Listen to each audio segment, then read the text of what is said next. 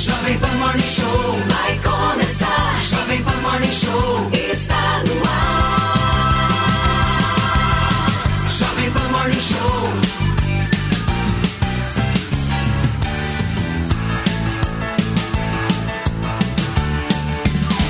Jovem Pan Morning Show.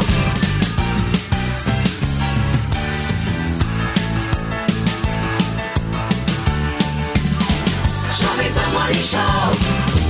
Chega mais, minha excelência. Bom dia, uma ótima quinta-feira para você que nos acompanha ao vivo aqui na programação da Jovem Pan. Chegamos e iremos até o meio-dia contando muito com a sua audiência. Esse é o nosso Morning. Olha, vamos falar de gratidão um pouquinho, turma, porque o presidente Lula agradeceu à África por tudo que foi produzido durante 350 anos de escravidão.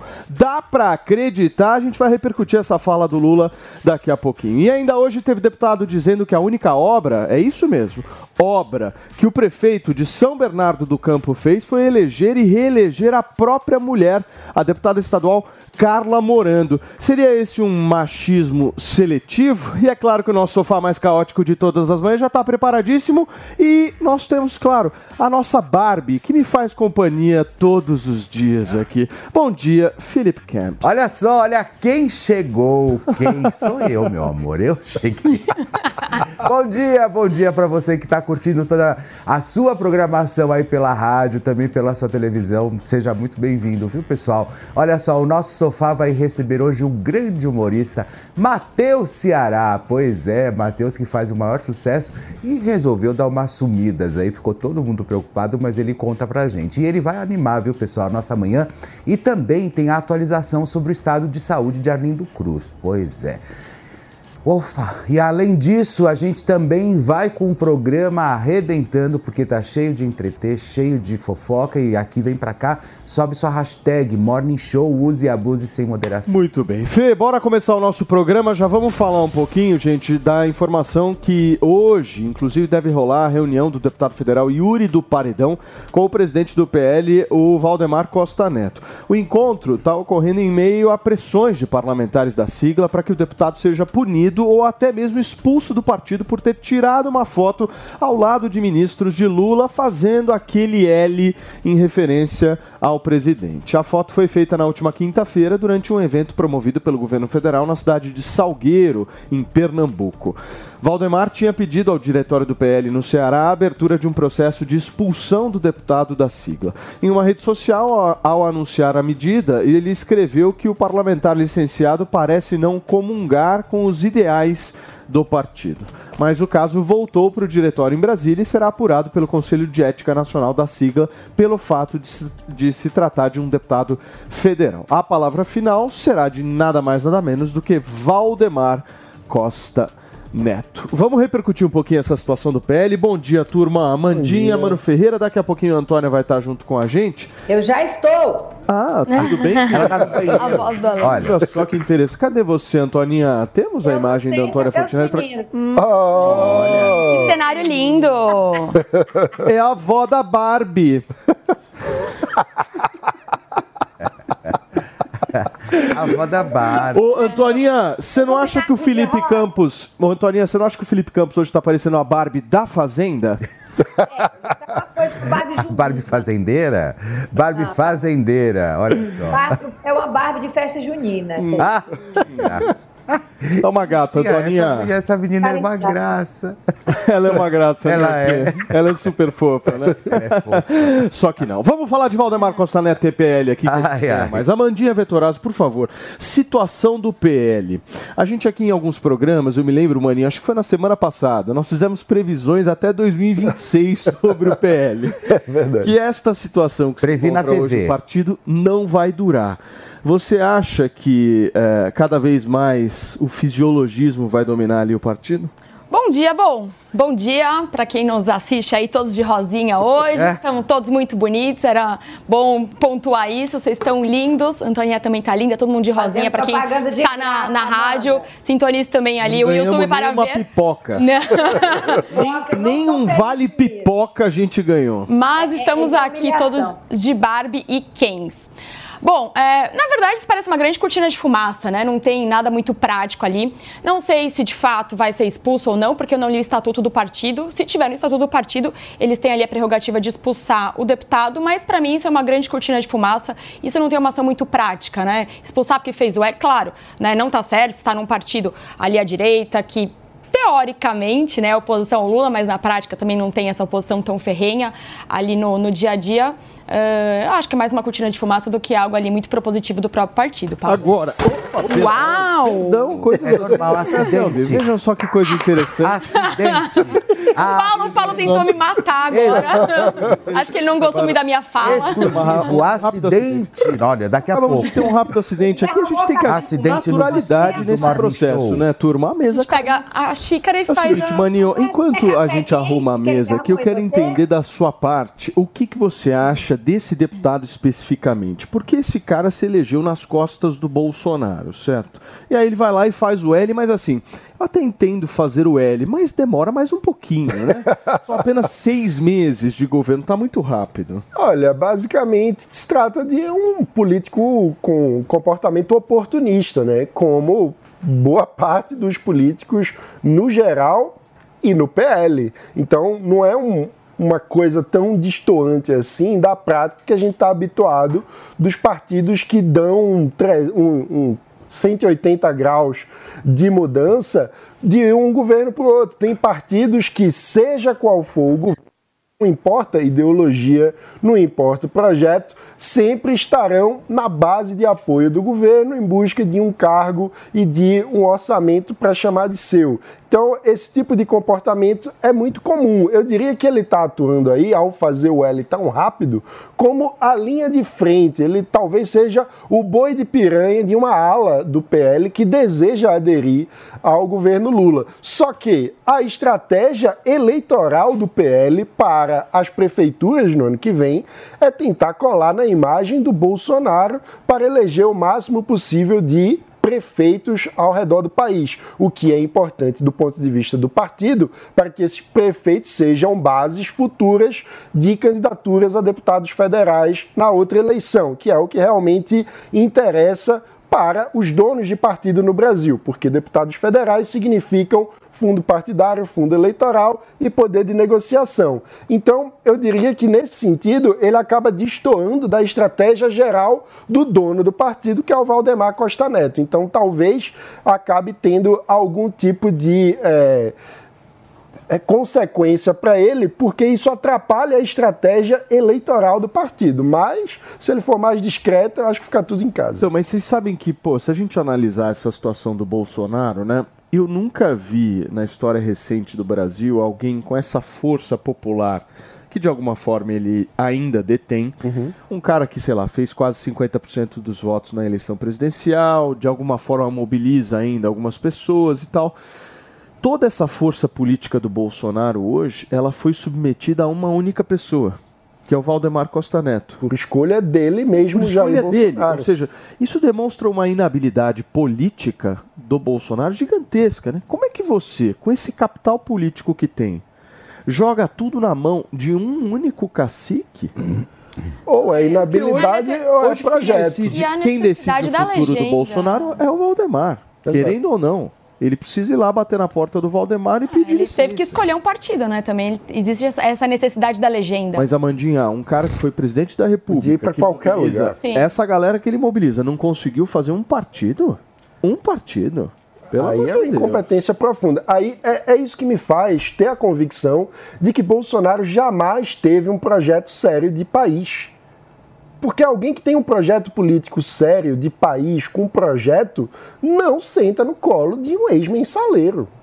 Isso para mim é, é límpido e cristalino. Então, ao escolher fazer isso, ele sinaliza algo. E o que é esse algo? É que tudo bem para ele o papel de ser funcionário de um ex-sócio do Lula. Mas ele dividiu um pouco na legenda, né? O Tarcísio ficou no Republicanos também, né? De repente, para tentar dividir um pouco também a legenda e não ficar ah, todos os integrantes do bolsonarismo numa única legenda. Antoninha, quer falar sobre isso?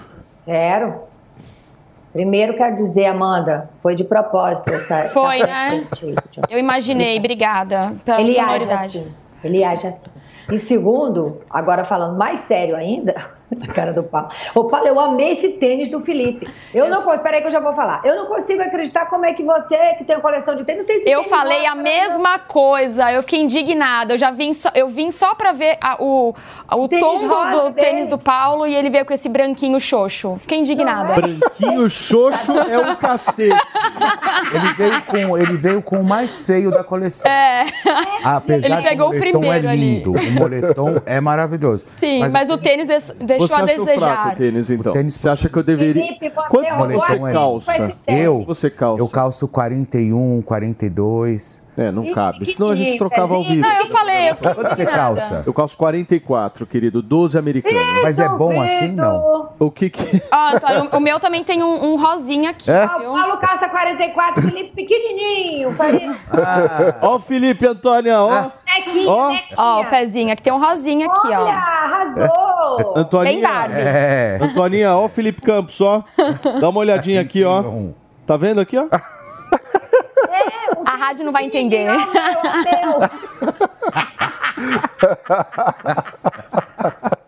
Ô, gente, Vamos falar do PL, Antônia falar do Fontinelli. PL. Eu acho inadmissível também, eu, eu, eu concordo com o Mano, como que um cara que é, é, pela primeira vez, eu não lembro, eu não lembro de uma comoção tão grande, né? Um país tão dividido, né?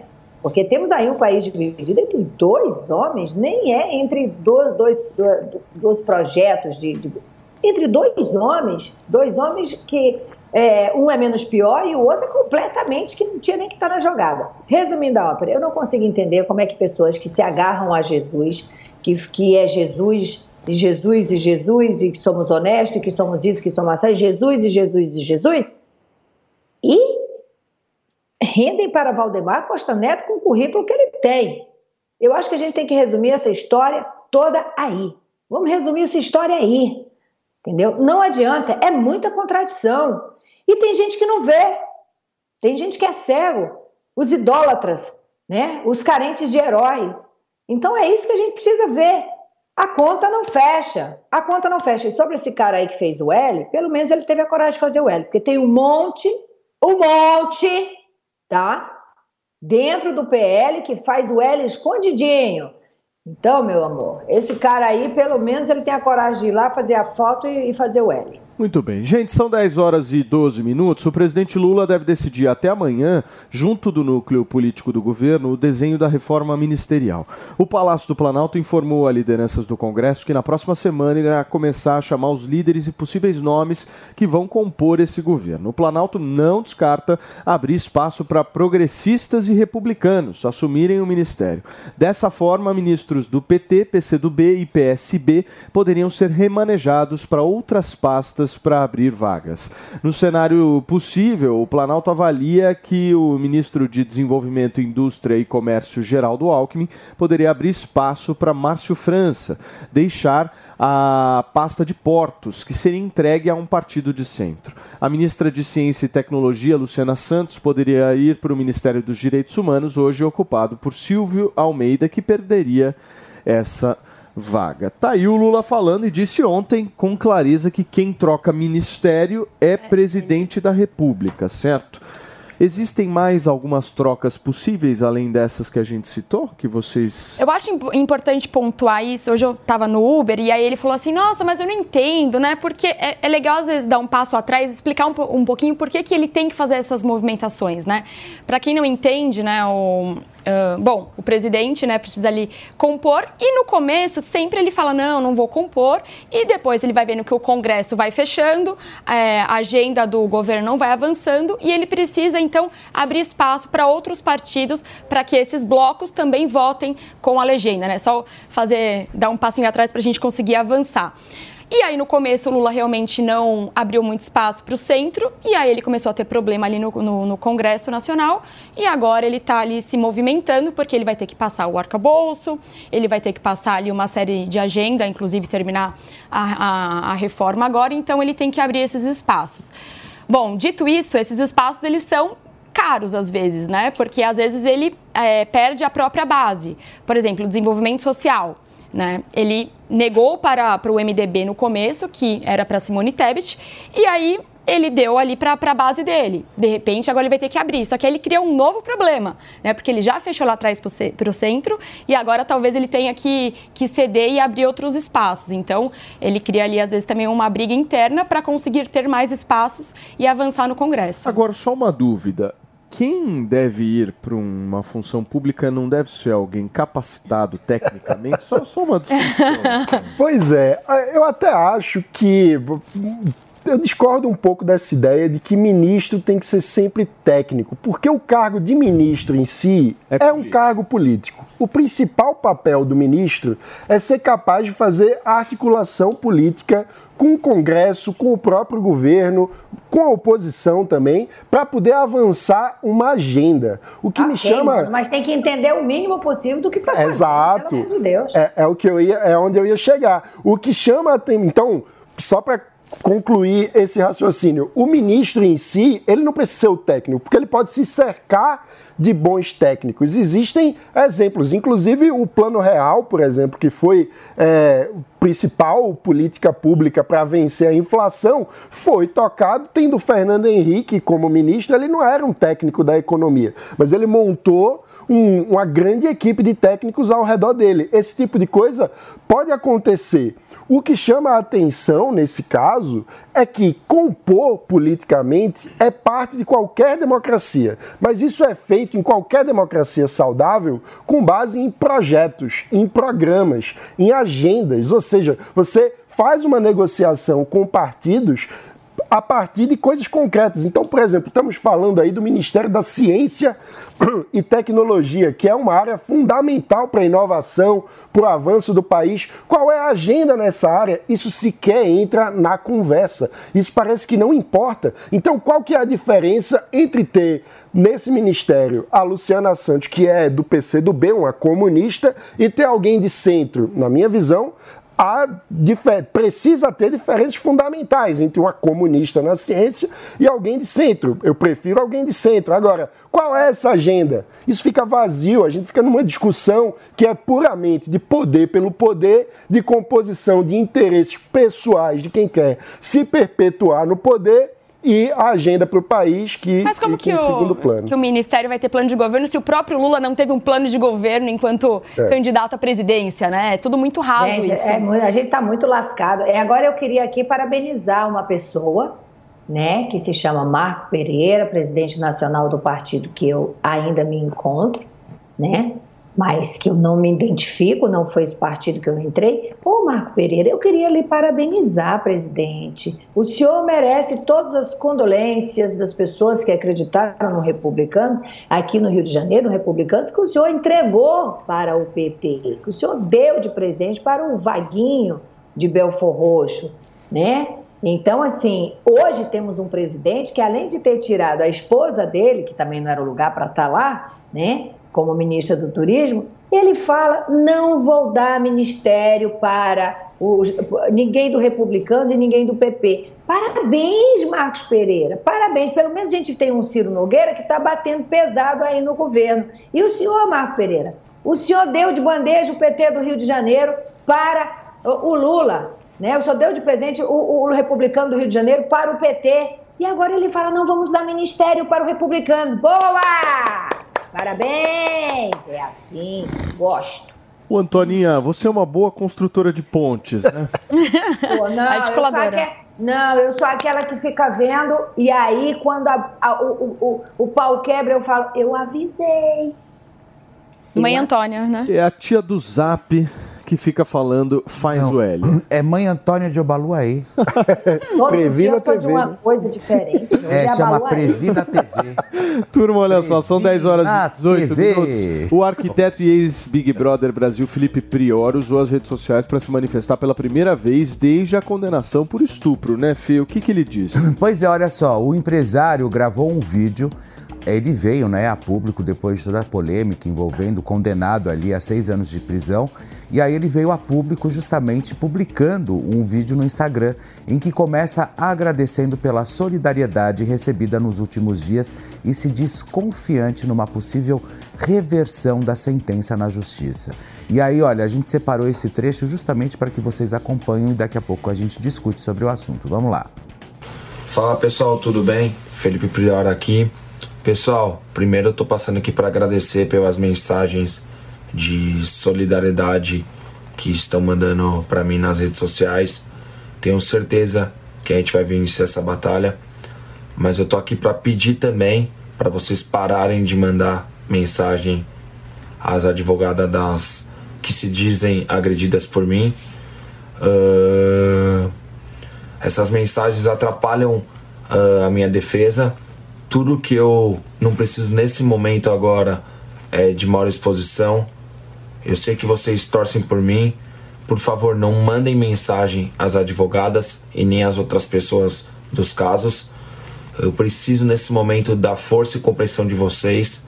Vale ressaltar que eu não sei quem são essas pessoas que estão mandando essas mensagens, mas repito que parem, né? Uh, o único apelo que eu tenho nesse momento é pedir para parar, não vai contribuir em nada isso tudo. E também tô aqui para falar uh, que eu sou inocente, né? E que iremos vencer tudo isso. Obrigado de coração. É isso que eu tenho para dizer. Um beijo para todo mundo. Pois é, né, pessoal? Olha, vale lembrar que o ex-BBB foi condenado a seis anos de prisão pelo crime cometido em agosto lá de 2014.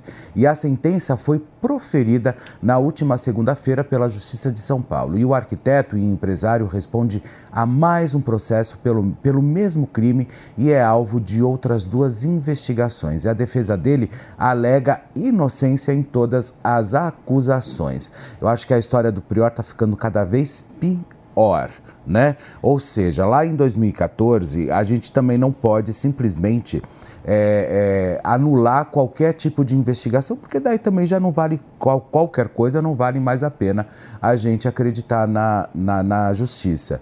Mas a gente sabe, alguns amigos em comum dizem que ele era muito, mas muito boyzinho, playboyzinho, aquele cara que gostava realmente de, de, se, de se mostrar perante os amigos, enfim tal. O que eu acho que é uma imaturidade absurda, né? É, mas a gente, eu, eu, fico, eu, fico numa, eu fico numa via até porque ele já veio aqui no programa, né? Ele foi super bacana com todos nós tal. Mas eu acho que eu fico numa, bifurca, numa bifurcação nessa história. Porque é, ao mesmo tempo que eu, eu, não, eu, eu quero acreditar também nas vítimas, mas eu também tenho que dar o benefício da dúvida para ele também. Ou seja, porque a gente já viu muitos movimentos como esse acontecerem, mas, e volto a dizer, se não houve, se não há uma investigação, uma, uma investigação relevante que realmente leve ele à condenação, é, a gente tem que parar de acreditar na justiça. Então, eu sou muito a favor que ele cumpra essa pena. Sim, e tem um ponto né, é, neste caso que é diferente de outros casos, né? Porque a vítima ela não está se expondo, ela não está tentando like, né? Igual a gente então. trouxe o caso do jogador, do jogador que ficou dois anos afastado e depois as meninas, enfim, é, conseguiram likes, conseguiram programas e elas né, é, pegaram isso e tiveram a exposição. Nesse caso, a vítima ela está em silêncio, ela não está ganhando mídia, ela não está ganhando exposição, ela não tem nem o nome revelado.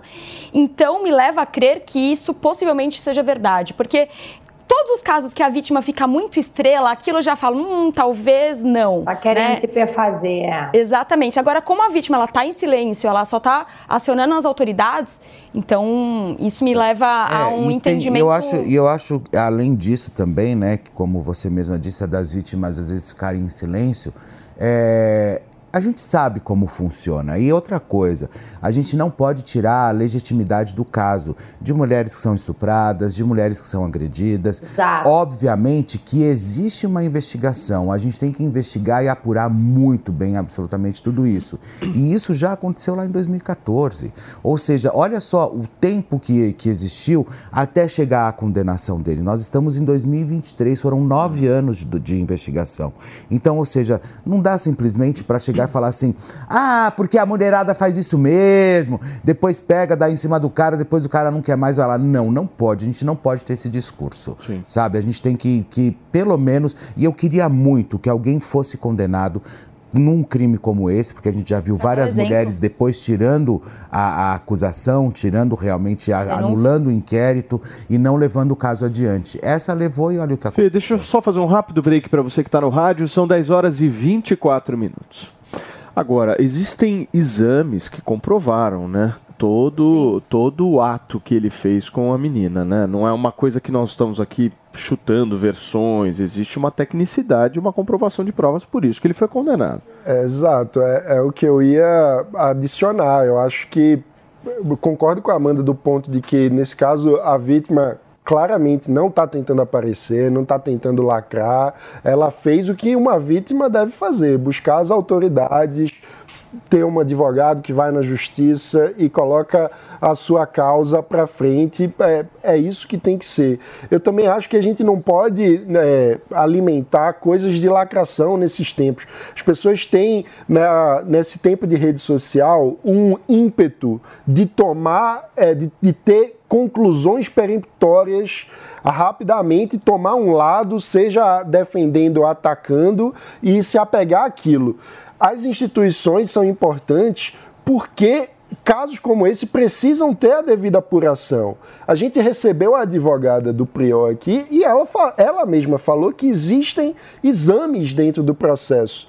E a justiça, é, ela como advogada, diz que os exames não incriminam o seu cliente, mas a avaliação da justiça é que os exames que foram feitos na vítima levaram à condenação dele. Então, a gente precisa é, acreditar nas instituições, a gente precisa acreditar no trabalho da justiça, que é imparcial num caso como esse, né? E, enfim, e sendo ele culpado pelo crime, obviamente precisa responder, ser responsabilizado e punido. Ninguém fica feliz com um caso como esse, obviamente. É triste para a nossa sociedade que uma celebridade, um cara que tem muita gente que se identifica com ele, tenha cometido um ato é, como esse, um ato que repudia, Mano, repugna sabe todos o que, nós. que eu acho pior dessa história? O vídeo que ele gravou. O vídeo que ele gravou é muito Péssimo. pior. Muito Péssimo. pior do que qualquer outra coisa. Esse porque- vídeo que ele gravou agora? É, porque o que, que acontece? Visivelmente esse cara cometeu isso e há provas. Obviamente que ele vai ficar alegando uma inocência que não existe. Mas eu acho que nós não estamos aqui mais numa discussão pequena. Nós estamos numa discussão de ética, entendeu? É. E, e um ser humano, ele tem o direito de errar. Eu não tenho a menor dúvida que ele tem o direito de errar e ele vai pagar por isso. Agora, o pior é quando você erra e não tem a hombridade de assumir. Olha para uma câmera, grava um vídeo e assuma a cagada que fez. Assuma! Mas ele vai assumir que ele é estuprador? Assume, Felipe. Assume. Olha, no passado, no passado eu errei e vou pagar por isso. Seja homem o suficiente, do mesmo jeito que ele foi com a menina no dia. Porra, sabe, falta um pouco de hombridade, falta um pouco de ética pra esses caras, entendeu? Fica tipo com esse discursinho de mimimi, blá blá blá, e porque nós Agora vamos é, pede, reverter. agora pede. Reverter o quê, quê? meu? Agora Assume o que você pede, fez, agora seja pede, homem. é, agora pede pros amiguinhos, pra quantidade de amiguinhos que achava ele o Pô. bonzão, o gostosão, tal, não sei É, o quê, é. pra ir lá ajudar e tirar ele, pra ir, ir lá e ficar consolando. Porque eu tenho certeza que todo mundo espirrou, ninguém tá, tá do lado e todo mundo caiu fora. Ou É. seja, vai navegar sozinho, porque assim é a, a vida funciona dessa forma. E esses caras eles são machistas, eles são homofóbicos, eles, eles fazem absolutamente tudo para se manter como os reis bom, bom, ou bam, então bam, bam. O, o dono do bando, entendeu? Eu sou o dono do bando. Então, ou seja, é cana mesmo, infelizmente, é cana. Tem que ir em cana. A gente tem que parar, tem que parar com essa história que nem, que nem lá Daniel Alves que tá preso. Tá preso mesmo e vai Tá ficar. fora, e vai tem que ficar servir em de cana. exemplo, né? E vai ficar em cana. Agora o Prior, então, ou seja, a gente acha que nunca teve no país um caso tão relevante de estupro É. como esse do Prior. Deixa eu receber quem nos acompanha pelo rádio. São 10 horas e 28 minutos para você que sintonizou agora na programação da Jovem Pan. A gente está repercutindo o vídeo divulgado pelo ex-BBB Felipe Prior, logo depois da condenação dele por estupro. E segundo esse vídeo, ele está alegando inocência no caso. Antoninha, eu quero te ouvir também, meu amor. Gente, existe uma coisa que é genuíno do ser humano quando ele não erra e é, que é a, a certeza, né? A certeza da sua inocência. Então isso gera uma indignação. Quando a gente vê que tem uma pessoa sendo injustiçada, a gente fica indignada por ela. Imagina quando é com a gente mesmo. Eu não vi indignação nesse vídeo. É só olhar o passado do Prior. O Prior, é, tá, volta e meia, estava envolvido numa confusão. Era numa pancadaria, era numa balada, era sei lá o quê. E, sabe, é um cara de confusão. O Prior é boca de confusão, entendeu? Então, assim, era seguido por essa galera toda porque ele fazia exatamente esse. esse é, é, fazia parte de uma panelinha do oba-oba e que sai fora quando o bicho pega mesmo, sabe? Eu fico indignada porque é, vocês sabe que eu mexo com isso, com, com violência doméstica, com, com estupro de vulnerável, com estupro de mulheres também, né? Então, assim, eu recebo coisas terríveis por dia, e aí você vê um negócio desse, a, a, a, quando você fica vendo diariamente coisas terríveis, é, a tendência é, eu estou aqui me controlando para fazer comentários, né, dentro do, do que meus colegas estão fazendo, mas vocês não sabem a raiva que eu tenho com esse tipo de assunto. Então, assim, o cara vem em um vídeo e fala, eu sou inocente, não, não mandem recado para os advogados. Se defende, rapaz. Você não fez nada? Coloca sua indignação para fora. Estou sendo injustamente acusado e eu vou provar o contrário. Acabou, é assim que se defende, não é com esse papinho. Eu acho que tem que ter. Agora, o Paulo cobrando hombridade e ética e sei lá o que mais desse tipo de gente. Esse tipo de gente não tem, porque se tivesse, não teria cometido, Paulo. Isso é a verdade. Não, e tem condenações frouxas no Brasil, né? Tem a deputada também, Silvier, lá de Goiás, que ela sofreu uma agressão e recentemente o, a pessoa que agrediu foi condenada a uma, é, uma punição ínfima, né? Eu acho que tem que punir de uma maneira grave, é errado, realmente para dar o exemplo. Tudo Muito errado, bem, gente. Robinho, olha, gente, vocês acompanharam aí a coisa do UOL falando do Robinho, os áudios do Robinho? Esse menino era para estar tá preso já há muito tempo. É. é bizarro. E não tá por quê? Porque está no Brasil. Daniel Alves só está preso porque estava lá fora. Se estivesse aqui, não estaria preso. O caso do Robinho está recebendo. Estaria no samba, no pagode. E o caso é? do Robinho pagode, ainda está sendo discutido lá em Brasília. E tem áudios ele confessando o crime. Confessando né? crime. E, está nessa. Enfim. Tirando é, onda. É Mas é uma questão jurídica, meus queridos. Ele foi pego na lei italiana. Agora vai ter que ver se vai ser a lei brasileira ou se vai ser a italiana que vai valer no caso. Tem que dar o exemplo. Infelizmente. Olha só, gente, são 10 horas e 31 minutos. O presidente Lula agradeceu à África por tudo que foi produzido durante os 350 anos de escravidão. Ouve aí. E eu quero recuperar essa relação com o continente africano, porque nós brasileiros somos formados pelo povo africano a nossa cultura, a nossa cor, o nosso tamanho é resultado da miscigenação entre índios, negros e europeus. E nós temos uma profunda gratidão ao continente africano por tudo que foi produzido durante 350 anos de escravidão no nosso país. Muito bem, Mano Ferreira, o que foi produzido nos 350 anos de escravidão? Uma barbárie e um maior violação de direitos humanos que já foi experimentada pela humanidade, que é a escravidão, a completa negação da liberdade humana, né? É a subhumanização, a desumanização do ser humano, que é tratado como um objeto, como uma mercadoria a serviço é, do seu senhor, do seu dono. A ideia de que um ser humano pode ser dono de outro ser humano é uma das coisas mais repugnantes que, que já existiu e que foi utilizado como base da construção do Brasil ao longo de séculos. É, Joaquim Nabuco, que foi o grande líder da causa abolicionista, dizia que a escravidão permaneceria sendo a grande marca, grande característica nacional do Brasil por muito tempo, mesmo depois do fim do Instituto Jurídico da Escravidão, através do que ele chamou de obra da escravidão, que é justamente essa naturalização da ideia de que alguns seres humanos são menos humanos do que outros. E eu diria que ao agradecer pelo produto da escravidão em 350 anos, Lula, como chefe do Estado brasileiro, o mesmo Estado que durante séculos sustentou esse regime atroz, ele acaba confirmando a tese de Nabucco. Ele mostra uma naturalização, como se fosse o caso da gente agradecer alguém que prestou um serviço. Não é disso que se trata. O Estado brasileiro institucionalizou por séculos a exploração mais absurda e abjeta dos seres humanos, que foi o regime da escravidão. A gente só vai ser um país realmente livre quando acabar de vencer, de superar a obra da escravidão, que é essa naturalização desse tipo de coisa que a gente não pode aceitar. Agora, da onde ele tirou isso, assim?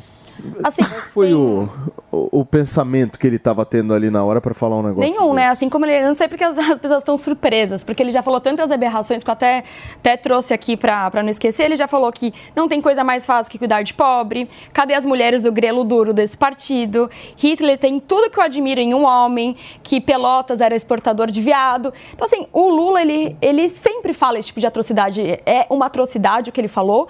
É muito me. Cadê o Silvio Almeida, né? Cadê as pessoas ali da esquerda para falar que isso tá uma fala errada? Se essa fala fosse uma fala de alguma, algum político Não, do centro, centro-direita. Estava todo mundo levantando o impeachment dele. Impeachment cancelado em todas ah, as televisões, em todas as É. imprensas, e nada se fala, se fala assim, nossa, acho que ele foi infeliz. E aí vai vir a esquerda e falar assim, ah, é, realmente ele teve uma fala infeliz, vão passar uma borracha por cima e vão falar de outro tema.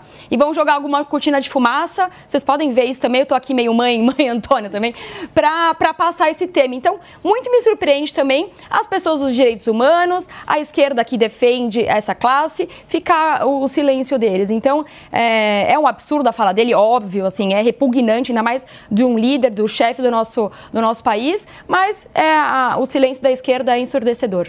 É, e- e essa história de silêncio é que pega, né? Porque, pô, a gente gostaria de ver as pessoas indignadas não por uma pessoa, e sim por um fato, né? Exato. E a gente não discute mais fato hoje em dia, né, Antônia? É mais não a discute. pessoa.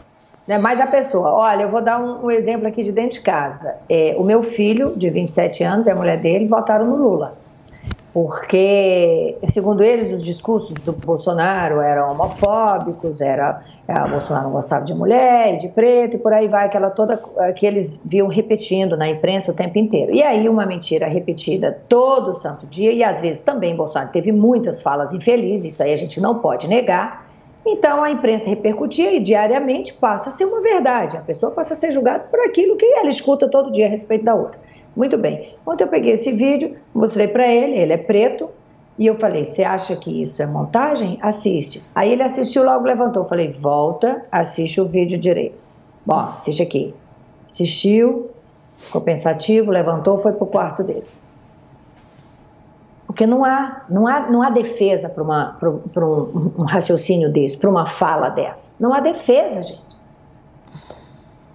É. Muito bem, gente. São 10 horas e 37 minutos. Vamos gerar o assunto um pouquinho aqui. Vocês topam nesta quinta-feira ao vivo? Vamos falar de Barbie, porque quem aí tá animado para assistir o filme da Barbie, hein? Já tem uma galera montada no look rosa para acompanhar a estreia e teve até um vídeo que viralizou aqui em São Paulo dos fãs. Eu tô sabendo que até rolou fila logo à meia-noite para garantir um lugarzinho e matar toda a curiosidade. Nas imagens é possível ver que várias pessoas tiraram as peças do armário e foram às ruas. São diversas referências ao Ah. filme, além das cores. Tem gente que fez questão de elaborar até no penteado e levar os bonecos da Barbie e do Ken para compor todo esse espírito. Aliás, gente, o mundo todo ficou cor-de-rosa, né? Até o Cristo Redentor na cidade do Rio de Janeiro também Ah, que ficou legal. com essa cor. Sensacional Que o marketing. delícia, né? Com esse monte de fizeram. notícia ruim, um monte Ah, de exato. crime, um monte de coisa, ver tudo rosinha, dá um. Aquece o coração um Aquece, pouquinho, né? né? Fica quentinho. Fica quentinho, rosinha. Não. Ai, tá tudo tão lindo. Boba. Você acha que ficou quentinho? Tô ô- zoando. Quê? Ficou quentinho? Lógico que não, isso é marketing coração? deles, eles Ah, dinheiro. tão bonitinho. É legal a brincadeira, legal a Ah, brincadeira. então, Agora Felipe, aqueceu o coração. Ai, eu vejo vocês rosinhas. Dá uma aquecidinha. Dá uma aquecidinha. Gostosinha. Ah, eu não acredito que a Miriam Spritzer não está de rosa. Miriam Spritzer não tá de rosa? Tá de batom, ó a boca, a bocona rosa. Ah, mas, mas tô de Barbie, gente. Tá aqui, ó. Ah, ela tá olha mais aí, que rosa. Miriam. Ô, Miriam Spritzer, onde é que você tá, vocês imaginam meu? que eu ia perder de vir a, a, a, a rigor pro dia do Barbieheimer, né? Barbieheimer. Já tô de torcida de Barbie faz um mês que eu tô só de rosa, então hoje eu tô com a própria boneca. Escuta, onde você tá? Eu tô em San Diego hoje, hoje começa a Comic Con aqui em San Diego. Chiquérrima. Então, vim pra cá acompanhar de perto e também tô vendo muita Barbie Ken nas ruas já, né? Que isso não é o normal. Geralmente o pessoal se veste de super-heróis, de personagens de quadrinhos mesmo. Mas desde ontem a gente já tá vendo várias Barbies andando por aí. Ela, você tá, na, tá na sua casa em San Diego ou não?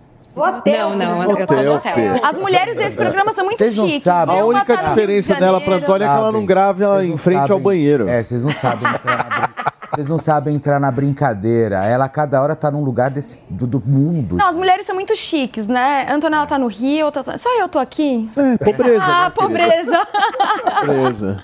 As mulheres são muito empoderadas nesse programa. Escuta, ô Mi, como é que estão as coisas por aí em relação a esse filme? Porque como a gente mostrou, coloca as imagens de novo, ô Mary, por favor. Eu acho que há alguns anos a gente não tem uma mobilização das pessoas para um filme como nós estamos vendo a Barbie fazer aqui com os brasileiros, né? E principalmente aí nos Estados Unidos. Eu vi Burger King trocando molho de sanduíche. Eu vi Zara com coleção específica, eu vi Melissa, eu vi Croc. que mais que eu vi? Eu vi tanta, tantas marcas Tudo. Zara com coleção Eu específica? não vi. A específicas Zara, da, da, a Zara da- abriu da uma, Barbie. a Zara abriu uma Uma coleção pop-up. bem legal. Não, não vou ficar também falando muito. Não, o próprio Google, né? Quando você pesquisa a Barbie, a Google- tela fica rosa. Sai. Ai, são uns Estrelinhas. gostosos, viu? Assim, o que que, o que, que tem em Barbie, o, o, o Mi, você como uma especialista em cinema, o que, que tem em Barbie que não tem em outros filmes para essa mobilização? Primeiro que Barbie tem gera- eh, são gerações de, de mulheres, né? E, enfim, de crianças que brincaram com essa boneca. A Barbie tá aí há mais de, eh, acho que são quase 60 anos que a Barbie já tem.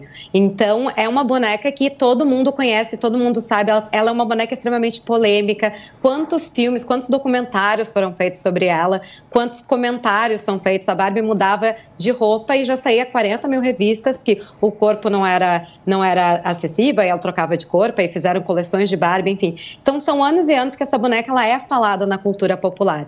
E aí esse é o primeiro live action, né? Esse é o primeiro filme onde tem uma atriz que, se, que é uma personagem Barbie que ela tá contando uma história da própria boneca como se essa boneca fosse real. E eu acho que aí tem a brincadeira do o adulto de hoje, ele tem esse, esse apego ao, ao brinquedo, né? A gente viu os sucessos como Toy Story, até o próprio Super Mario recentemente. E aí o adulto consegue ver isso dessa forma e a criança consegue entrar na fantasia de que a Barbie realmente é uma pessoa real. Então eu acho que essa é a grande sacada. E outra Mas, também, né, que não dá... Ô Mi, só, só, só fazer uma observação nessa tua fala. Eu acho que a grande sacada, além de ter toda essa questão, é o que a gente chama de marketing de nostalgia. E as empresas, elas fizeram collabs que, meu, deram muito certo, né? Se você for analisar. Porque quem tá fazendo a divulgação hoje do filme da Barbie é o mercado. Exato. Olha que louco isso. Exatamente. Não, Então, isso que eu ia né? comentar. E gera Isso lucro ia pra todo mundo, né? E gera lucro pra todo mundo. Fala, Mi. Mas a Barbie já é uma marca, a Barbie como marca mesmo, ela sempre fez sucesso. As coleções de roupa estilo Barbie, a gente fala do Barbie Core, não é desse ano. Claro que ele voltou com força por causa do filme, mas sempre, acho que na moda sempre se fala, né? Existe o, o rosa Barbie, né? Existe o estilo, o, o estilo de roupa da Barbie. Então é uma coisa aí que está presente há muito tempo, né?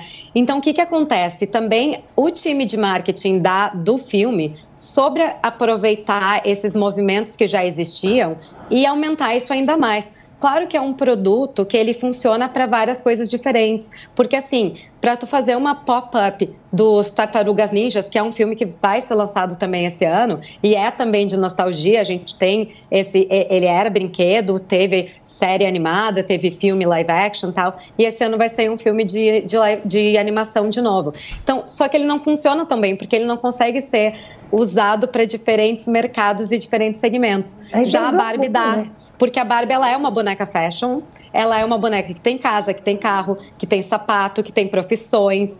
Então, e, e é uma boneca que sempre deu o que falar. Então, isso, isso também funciona. Teve o marketing nostálgico, mas também a questão de ser um produto que até hoje vende muito. E isso também é uma volta da boneca, né? Porque a boneca ela estava um pouco esquecida aí pelas novas gerações É. e agora ela está voltando com Ô tudo. Mi, você viu o filme ou não? Eu vou ver hoje. Ah, vai ver ainda. Porque eu Vou acho ver. que nenhum Eu vi- de eu vi o outro. Ainda não. Eu, É, eu- eu eu vi ia- o outro, eu vi o outro. Eu, eu queria perguntar para mim qual que é a referência de sucesso, tipo, qual que é a meta dos produtores da Barbie de venda de ingressos para dizer que, pô, esse aqui é o maior fenômeno, é, porque eu realmente não me lembro de uma mobilização desse tamanho É. em torno de um filme. Qual que é a, a referência a ser batida?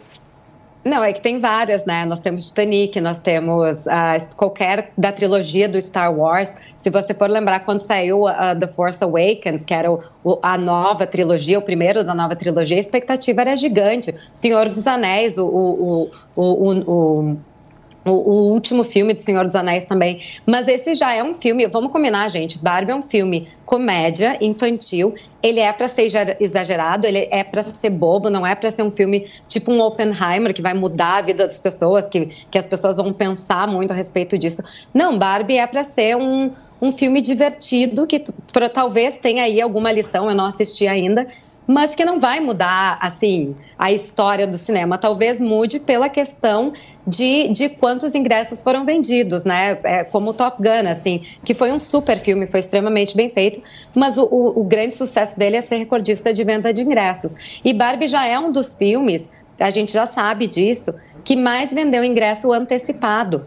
Hoje, se vocês vão tentar comprar ingresso para Barbie esse final de semana, já está praticamente impossível. É. Em qualquer cidade. Isso não é, ah, Nova York, São Paulo, as grandes cidades. Procura numa cidade pequena perto, num cinema. Não vai ter. Não, então Mi, isso já dá a um sinal. tentou, a gente a- aqui, é, o nosso programa ele é muito especializado em tentar é, efetuar permutas bem feitas, né? Mas a gente não conseguiu. não rolou. Nem o Philip Camps conseguiu uma bela permuta nesse sentido. Você chegou a mandar beijo pra diretora do filme ou pra diretora do cinema? Por favor, Felipe, né? Não dá pra trabalhar assim. É, Consegui comprar fecha pra aqui. amanhã. Só um minuto, Antônia, que nós vamos tentar uma permuta Ela, agora. ela Peraí. atrapalha. É, fecha aqui, olha. Barbie. Um beijo, Barbie. I love you. Não, mas não é a Barbie, querido. Nós precisamos do contato do cinema. É do cinema. A Barbie não vai te ouvir. Ela não assiste o Morning Show. Falar. Cara, a Barbie é a dona. Eu acho que você Eu não entendeu ainda. Querido, Barbie é a dona de tudo, bicho. você tomou um remedinho hoje? É ela que manda, ela mudou até o Cristo, cara. Tomou? Tá batendo a onda. Vocês sabem, vocês sabem que teve falta de, de tinta rosa no mundo, né? Caraca. Teve falta de tinta rosa no mundo? Como assim, Aham. Mi? Teve falta, é tanto produto. Isso, isso, né? Já, claro, não é todos os tons de rosa, mas é tanta produção de produto rosa que tá tendo uma falta em algumas categorias aí. Maravilha. porque todo mundo quer brinquedo, roupa, sapato. Não, maravilhoso. É, Aquece muito o coração. Aquece, aquece. eu, eu, na verdade, eu acho que eu nunca vi uma paralisação tão grande assim em cima realmente É. de filme.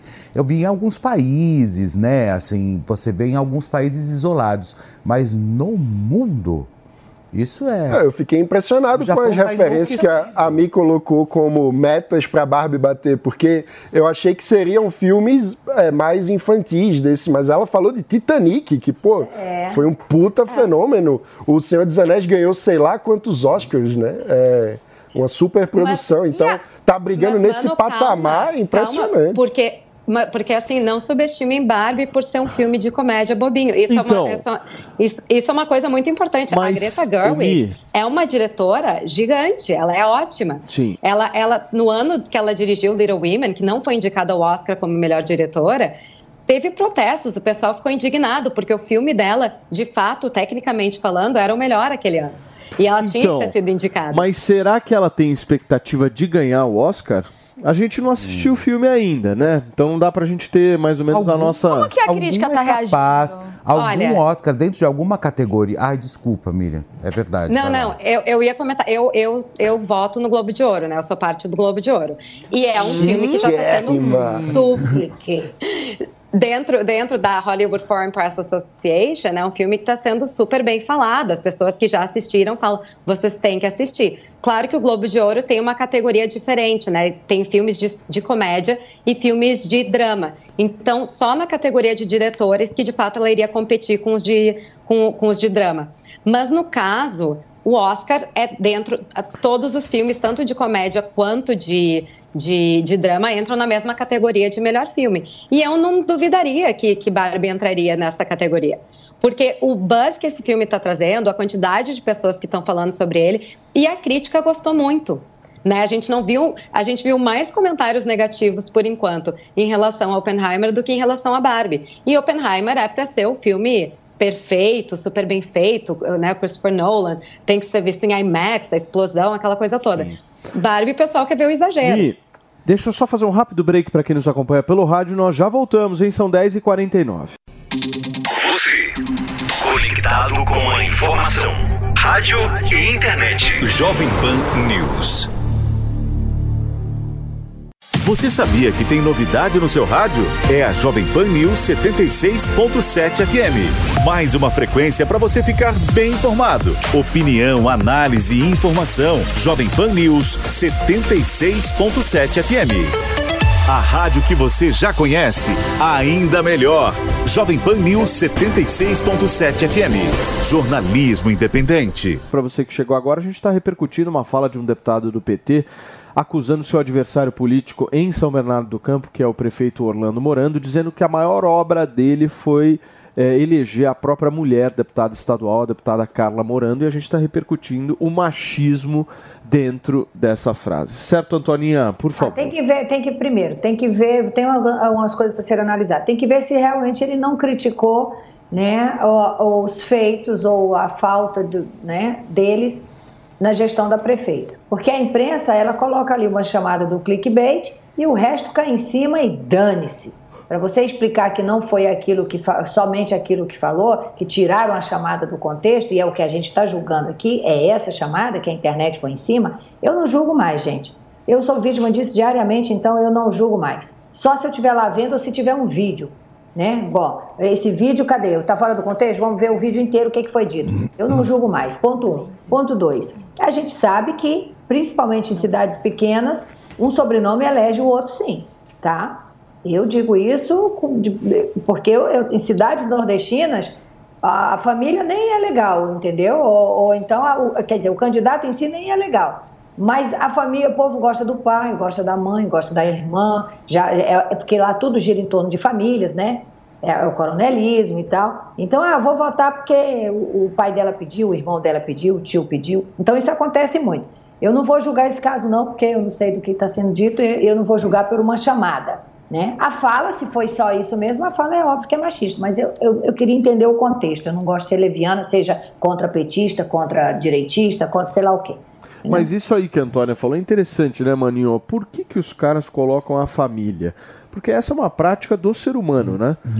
É, Segmento de dia. Bom, família Bolsonaro, precisa falar mais alguma coisa? Quantos políticos ali na família Bolsonaro? Os próprios petistas têm um monte de filho, neto, bisneto. É uma que tradição acontece? muito tradição. longa na família brasileira. Até Joaquim Nabuco é um cara que eu adoro, é referência para mim. O pai dele era senador, o, enfim, então isso é algo que está na tradição da política brasileira em todos os aspectos políticos. É tipo médico é, e advogado. Que eu falar. É, o pai é médico, o pai é, é advogado. Eu diria que isso é, é, resultado de, do elitismo do Brasil, do fato de que nós temos poucas oligarquias do ponto de vista político, nós ainda não conseguimos virar uma democracia real, onde Sim. uma pessoa qualquer consegue ascender por meio, politicamente por meio das é, instituições. É, Os partidos, as instituições que lançam as candidaturas são ainda feudos, têm donos, e isso é algo que fecha o sistema político à renovação da sociedade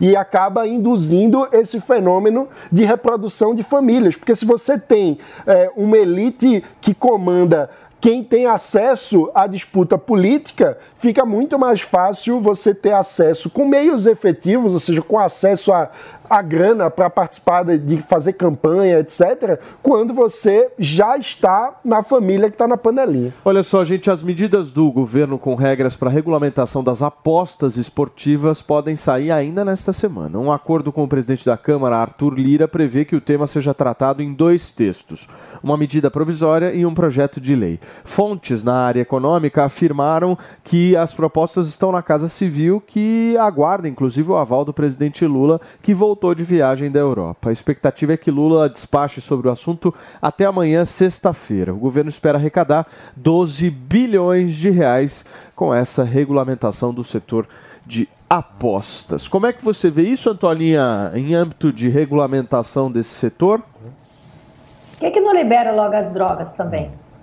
Né? Libera tudo.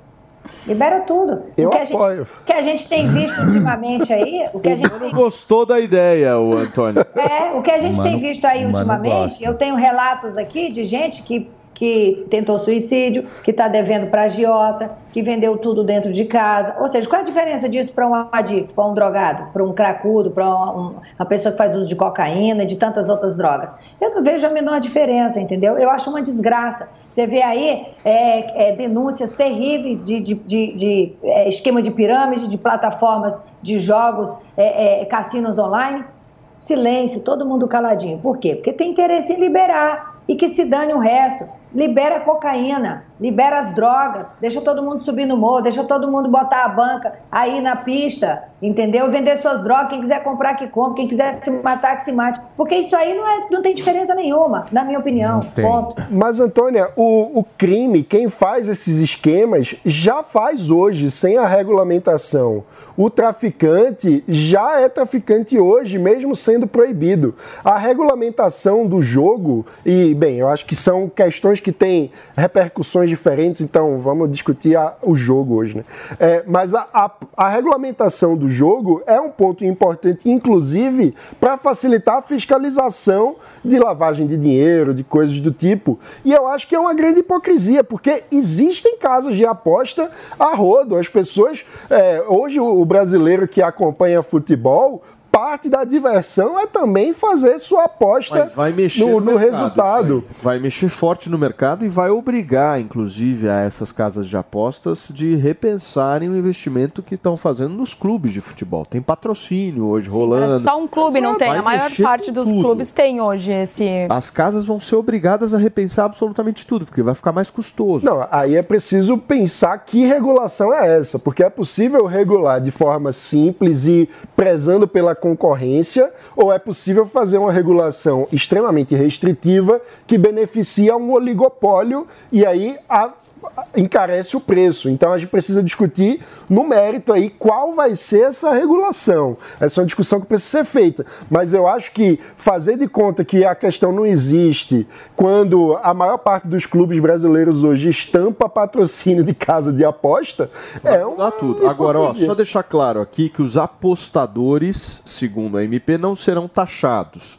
Apenas quem vai ganhar os prêmios acima do valor de 2.112 reais. As empresas vão pagar 16% sobre a arrecadação bruta. Em resumo do que a MP está dizendo. Bom, eu, eu acho que é, realmente tem que ter uma, uma organização nisso, porque é um fato dado, todos os clubes, acho que exceto um clube, todos os clubes recebem, todo mundo aposta, e hoje em dia isso é uma grande bagunça, a gente acaba vendo fraude, enfim. Ah, então isso, de, de um- de uma que existe, tem que ser regulamentado sim. Mas eu acho uma grande, grande hipocrisia a gente não então pautar o cassino também. Porque Exato. é igual ao que a Antônia falou, realmente. As pessoas apostam. Só que o cassino, ele ainda traz um ganho ali turístico para o local. Por exemplo, ontem a gente estava falando ah, de pacto federativo, de como os estados conseguem sair ali da, e ter mais arrecadação. O cassino seria uma grande opção ali para o Nordeste, por exemplo, que tem belezas naturais. A gente viu isso lá em Las Vegas, que era um lugar totalmente sem ninguém. Eles colocaram o cassino e fomentou ali todo o estado da Neva- de Nevada para conseguir trazer mais recursos. Então, se a gente vai falar também de regularização eh, de apostas online, eu acho que a gente também tem que abrir mais e falar de cassino no Brasil Aliás, também. vocês viram a esfera lá no centro de Las Vegas, meu? 112 metros de altura, uma nova casa de show lá, espetacular. Espetacular. Não, lá é maravilhoso. Eu sou fã de Las Vegas. Las Vegas, Felipe Campos, a gente precisa ir lá fazer alguma Ah, faz uma articulação aí também, Vamos pede agora, aí. vamos, Você está compreendendo tudo da vamos MP agora, apostas? vamos agora nesse final de semana. Vamos. Esse remedinho que você tomou é novo, hein? Olha só, turma. José Bonifácio Brasil de Oliveira, o Boninho, Ai, deu uma cara. alfinetada nos reality shows da concorrência, né, Fê? Que alfinetada foi essa? Olha, e lá na, na publicação dele do, Inst- do Instagram, o Boninho comparou as premiações dos programas e deixou claro que o da TV Globo é o que paga melhor. Vamos ouvir o trecho do então é, humilde, quase tosco Boninho. Vamos lá. E aí, você tá louco por um prêmio do Big Brother ou de qualquer reality da Globo? Então fica tranquilo, porque o que a gente anuncia é o prêmio integral, livre de imposto. Todos os prêmios, desde o primeiro no limite, são todos livre de impostos. Então, o que a gente anuncia é o dinheiro cash. Vale a pena, né? Pensa aí, qual vai ser a grana do próximo Big Brother? Você não gostou, Fê? Eu é acho- cash. Eu acho. Gente, eu- vocês odeiam o Boninho. Você, Antônia? Não, não é que eu odeio o Boninho, é que ele tem, ele tem uma prepotência. Eu acho assim, quando você. é, quem trabalhou muito para conquistar as histórias, para fazer realmente o grande nome na televisão brasileira foi o pai dele. Né? Sou apaixonada É, pelo. pelo pai. O pai dele foi o cara da televisão, não Boninho. Boninho simplesmente pegou uma rabeira ali e foi, e ele navega, enfim, que tanto que o único projeto que ele faz ali, provavelmente, de maior relevância, é o Big Brother. Apita ali no programa do Mion, mas a gente está vendo o programa do Mion indo também de mal a pior. Então, ou seja, Tá mal o ele é programa um do cara. Tá, tá, tá chato, sabe? É. um programa chato. O Mion agora está muito mais interessado nos looks que ele vai usar no programa, se ele vai entrar de chinelo, se não vai, do que realmente em fazer o programa acontecer. Mas até aí, né, quem sou eu também para ficar falando alguma coisa? Não, eu sou bastante coisa, tá, gente? E aí. e aí, e aí, olha só. Verbete da enciclopédia da TV brasileira. E agora, e agora você, você simplesmente é, vir querer falar de regra, é, paga melhor, pagar isso. Ah, Boninho. Alfinetou a Record. É Foi lógico, falando sobre a grande. Até porque, até porque já tem um medo aí. Ele ficou muito, mas muito pé da vida, porque a Record con- conseguiu criar um formato original. Né? Não é comprado do Big Brother, como o Big Brother é para a Rede Globo de televisão. E eles conseguiram ali fazer um, um- um- reality de confinamento, descaracterizando o Big Brother para competir, inclusive, com o Big Brother. Tudo bem que tem aquela vila que eles confiscam mais de 80 pessoas, enfim, para saber quais, são os, quais serão os 20 que subirão para a mansão. Mas eles conseguiram fazer um reality de, de confinamento praticamente nos moldes do Big Brother, com, obviamente com grandes diferenças, mas não deixa de ser um reality de confinamento que não é a Fazenda. O Fê, sabe o que eu mais gostei desse reality? Foi curto. Maravilhoso. Melhor coisa que tem. Maravilhoso. Os caras, ah, acho que foi Maravilhoso. 30 dias, 40 dias, alguma coisa Foi assim. 70 dias. 70 É, dias. 70 dias. Meu, Big Brother é o quê? 100 e... 90, é, às vezes chega a 100 dias, É né? muito. Depende, depende da, da, Da do que tá rolando, da quantidade de, de, de merchan. anunciantes, de Não, merchan, fica vai até 100 cansativo, fica um negócio repetitivo. Agora, agora o cansativo. Boninho, ele sempre teve essa característica, né? A gente sabe que o Boninho é um cara extremamente arrogante, ele é um cara que ele vai para as mídias sociais, enfim, tá tudo certo, ele faz. Mas a relevância do pai ele nunca terá. Tô aprendendo muito aqui. Marlene, Boninho. Você viu como é Eu que não sabia é? dessas coisas. Ô, Antônia, o que, que você tem pra me dizer sobre o Boninho, hein? Chama a enciclopédia Barça, eu, da televisão brasileira. Tô aprendendo muito. Ô, ô, ô, Paulo, Hum. é, o único filho do Boni que eu acho que, que é muito parecido com o Boni ah, é o Caçula, sabe? Que é um cara gente boa demais. Ah, o Boninho é tudo isso aí que o Felipe falou. É um cara prepotente, mas é um cara também que sabe, ele sabe fazer reality. O, o, isso aí a gente não pode tirar esse mérito dele. Mas Ô, é um cara Antônia, Antônia, Ah. você sabe quem faz o Big Brother? Hum. É um cara chamado Dourado. Esse cara, eu tenho que me render aos pés dele. Porque dentro de uma equipe igual, ao, igual ao Big Brother, que é imensa, que praticamente é 70% do faturamento da própria Rede Globo de televisão. Então, ou seja, o Dourado, você não tem ideia, é o cara que se Conheço. desdobra para colocar o Big Brother no ar. Mas o chefe dele é o Boninho, não é? Ah, o Boninho fica em casa, faz isso, faz aquilo. Não, eu conheço, Sabe? conheço vai pra todo lá, vai pra cá. Eles têm mais de 300 pessoas, 400, 500 pessoas envolvidas numa edição. Então, ou seja, aí é muito fácil você fazer um programa de televisão, entendeu? Parece o Morning Então não é, não é, não é o Boninho que coloca o programa no ar. Quem coloca o programa no ar chama-se Dourado. É, não, aí é diferente. Eu tô, eu não vamos tirar o mérito do Boninho, não. Eu não gosto de ser injusto. Não vamos tirar o mérito do Boninho. Agora, ah, eu tiro sim. agora o Boninho é assim. É tudo que o pai dele não ensinou para ele, sabe? O pai, inclusive o pai dele declara isso. O pai dele tem horror a reality show, tem horror ao que o Boninho faz, entendeu? E o Boninho de fato é um cara pedante, prepotente, sabe? É, é assim, é tudo é, é a, é a parte ruim de quem faz a TV Globo. O Boninho tá naquele baú lá, tá? Porque tem muita gente bacana dentro da TV Globo também. É, agora ele falando, só me veio aqui o pescoço, ó. Porque aqui o Botox tá tudo lindo, nem mexe. Agora o pescoço tá balançando, tá uma sanfona. Você acha aí. que quando o Botox não é feito também no pescoço, ele tem prejuízos, Antônia? Não, não, não. Vamos resolver isso aí, Boninho, que não tá legal, tá, querido? É porque vou fica esticado em cima e balangandã embaixo. Mas coloca botox no pescoço também? Não sei, querida. é Gente, uma puxa pergunta. a pele, querido. Faz Eu tô falando, eu tô falando com quem entende, né? Vou contar uma coisinha pra você, querido. Você que já comprou a minha Playboy, me pediu. Aliás, leva na próxima vez que a gente for aí que eu assino, Paulo Matias. eu não assinei. Só pra lhe dizer. não- Antônia, a sua, pri- a sua Playboy tá no meu bidê.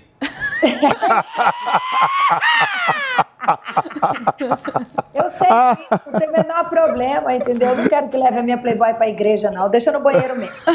Agora, agora, não mudou nada de lá pra cá, gente. Então vocês ficam falando que eu faço. Eu faço botox na testa e no canto aqui, ó, mas mais nada. Eu também faço. Lógico, senão eu sou muito estriônica, a gente fica rindo, a gente- isso aqui fica tudo enrugadinho. Aliás, já tá na hora de fazer. Doutora Bárbara, vou aí qualquer hora. Verdade. Turma, olha só, imaginem só essa situação. Você pegar 3 milhões e meio de reais para transformar uma coisa em algo que ela já é. Pois é, essa foi a ideia do deputado federal Felipe Beccari. Ele é autor do projeto de lei que quer oficializar a expressão vira-lata caramelo como manifestação cultural imaterial. Segundo o levantamento do ranking dos políticos, o custo médio de um PL até a aprovação no Congresso Nacional é de 3 milhões e meio de reais. Está aí o deputado Felipe Beccari com um projeto de lei para a gente poder discutir aqui, certo? Agora, o Beccari, se eu não estou enganado, ele é o namorado da Carla Dias, não é não? Isso, tava Ele é, o- ele é o namorado da Carla Não, aí. Dias. Ele tem o Instituto Felipe Beccari ali que faz arrecadação para pets. Quer mandar um beijo para ele? Não, eu gosto do Beccari. Eu só não gosto que ele é amigo da Luísa Mel. Mas eu gosto dele. Eu acho que ele faz um trabalho bacana, assim. Ele saiu em defesa da Luísa Mel na época daquela história da, da Filó. Isso, para mim, pegou um pouco mal, mas eu não deixei de gostar dele por causa disso, né? Eu acho que ele faz um trabalho, a princípio, eu quero entender que é um trabalho legal.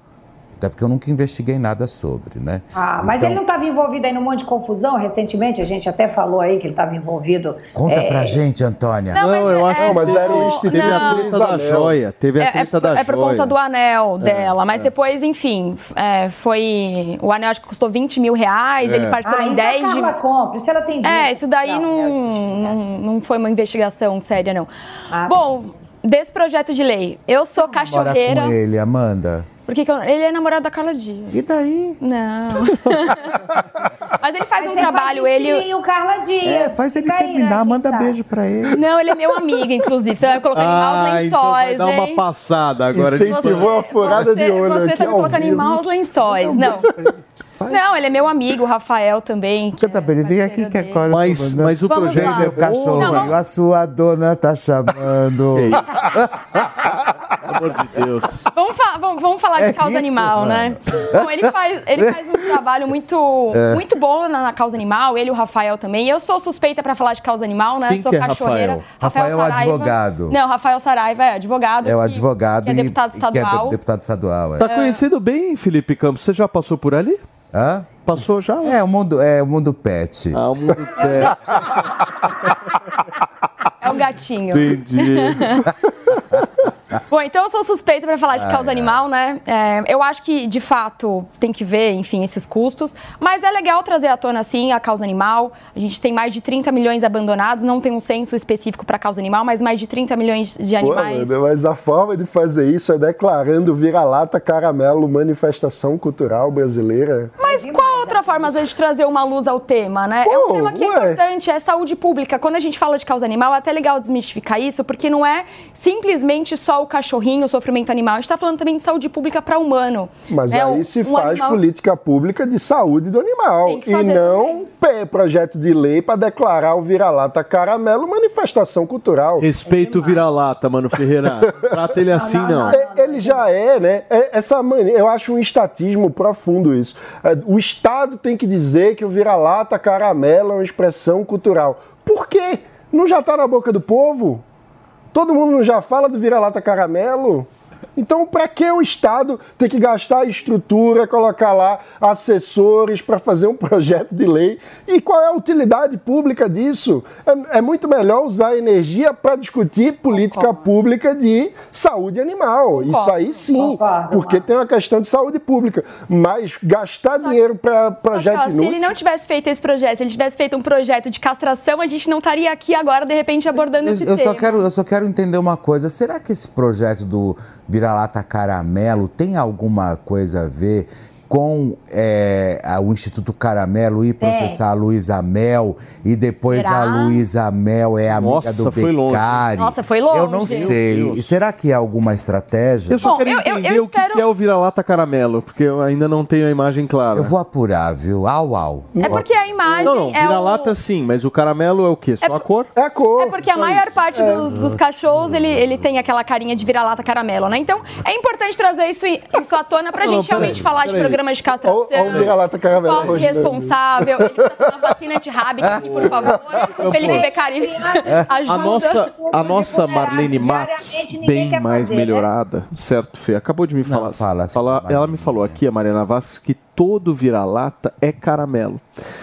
Eu só não isso? sei se ela pegou esses dados com a data fonte. Não, é. Não. Não, senhor, de- mas nunca. Eu Da tenho- onde ela tirou falou- todo vira-lata falou é caramelo? só, ela falou que todo lá o vira-lata é caramelo.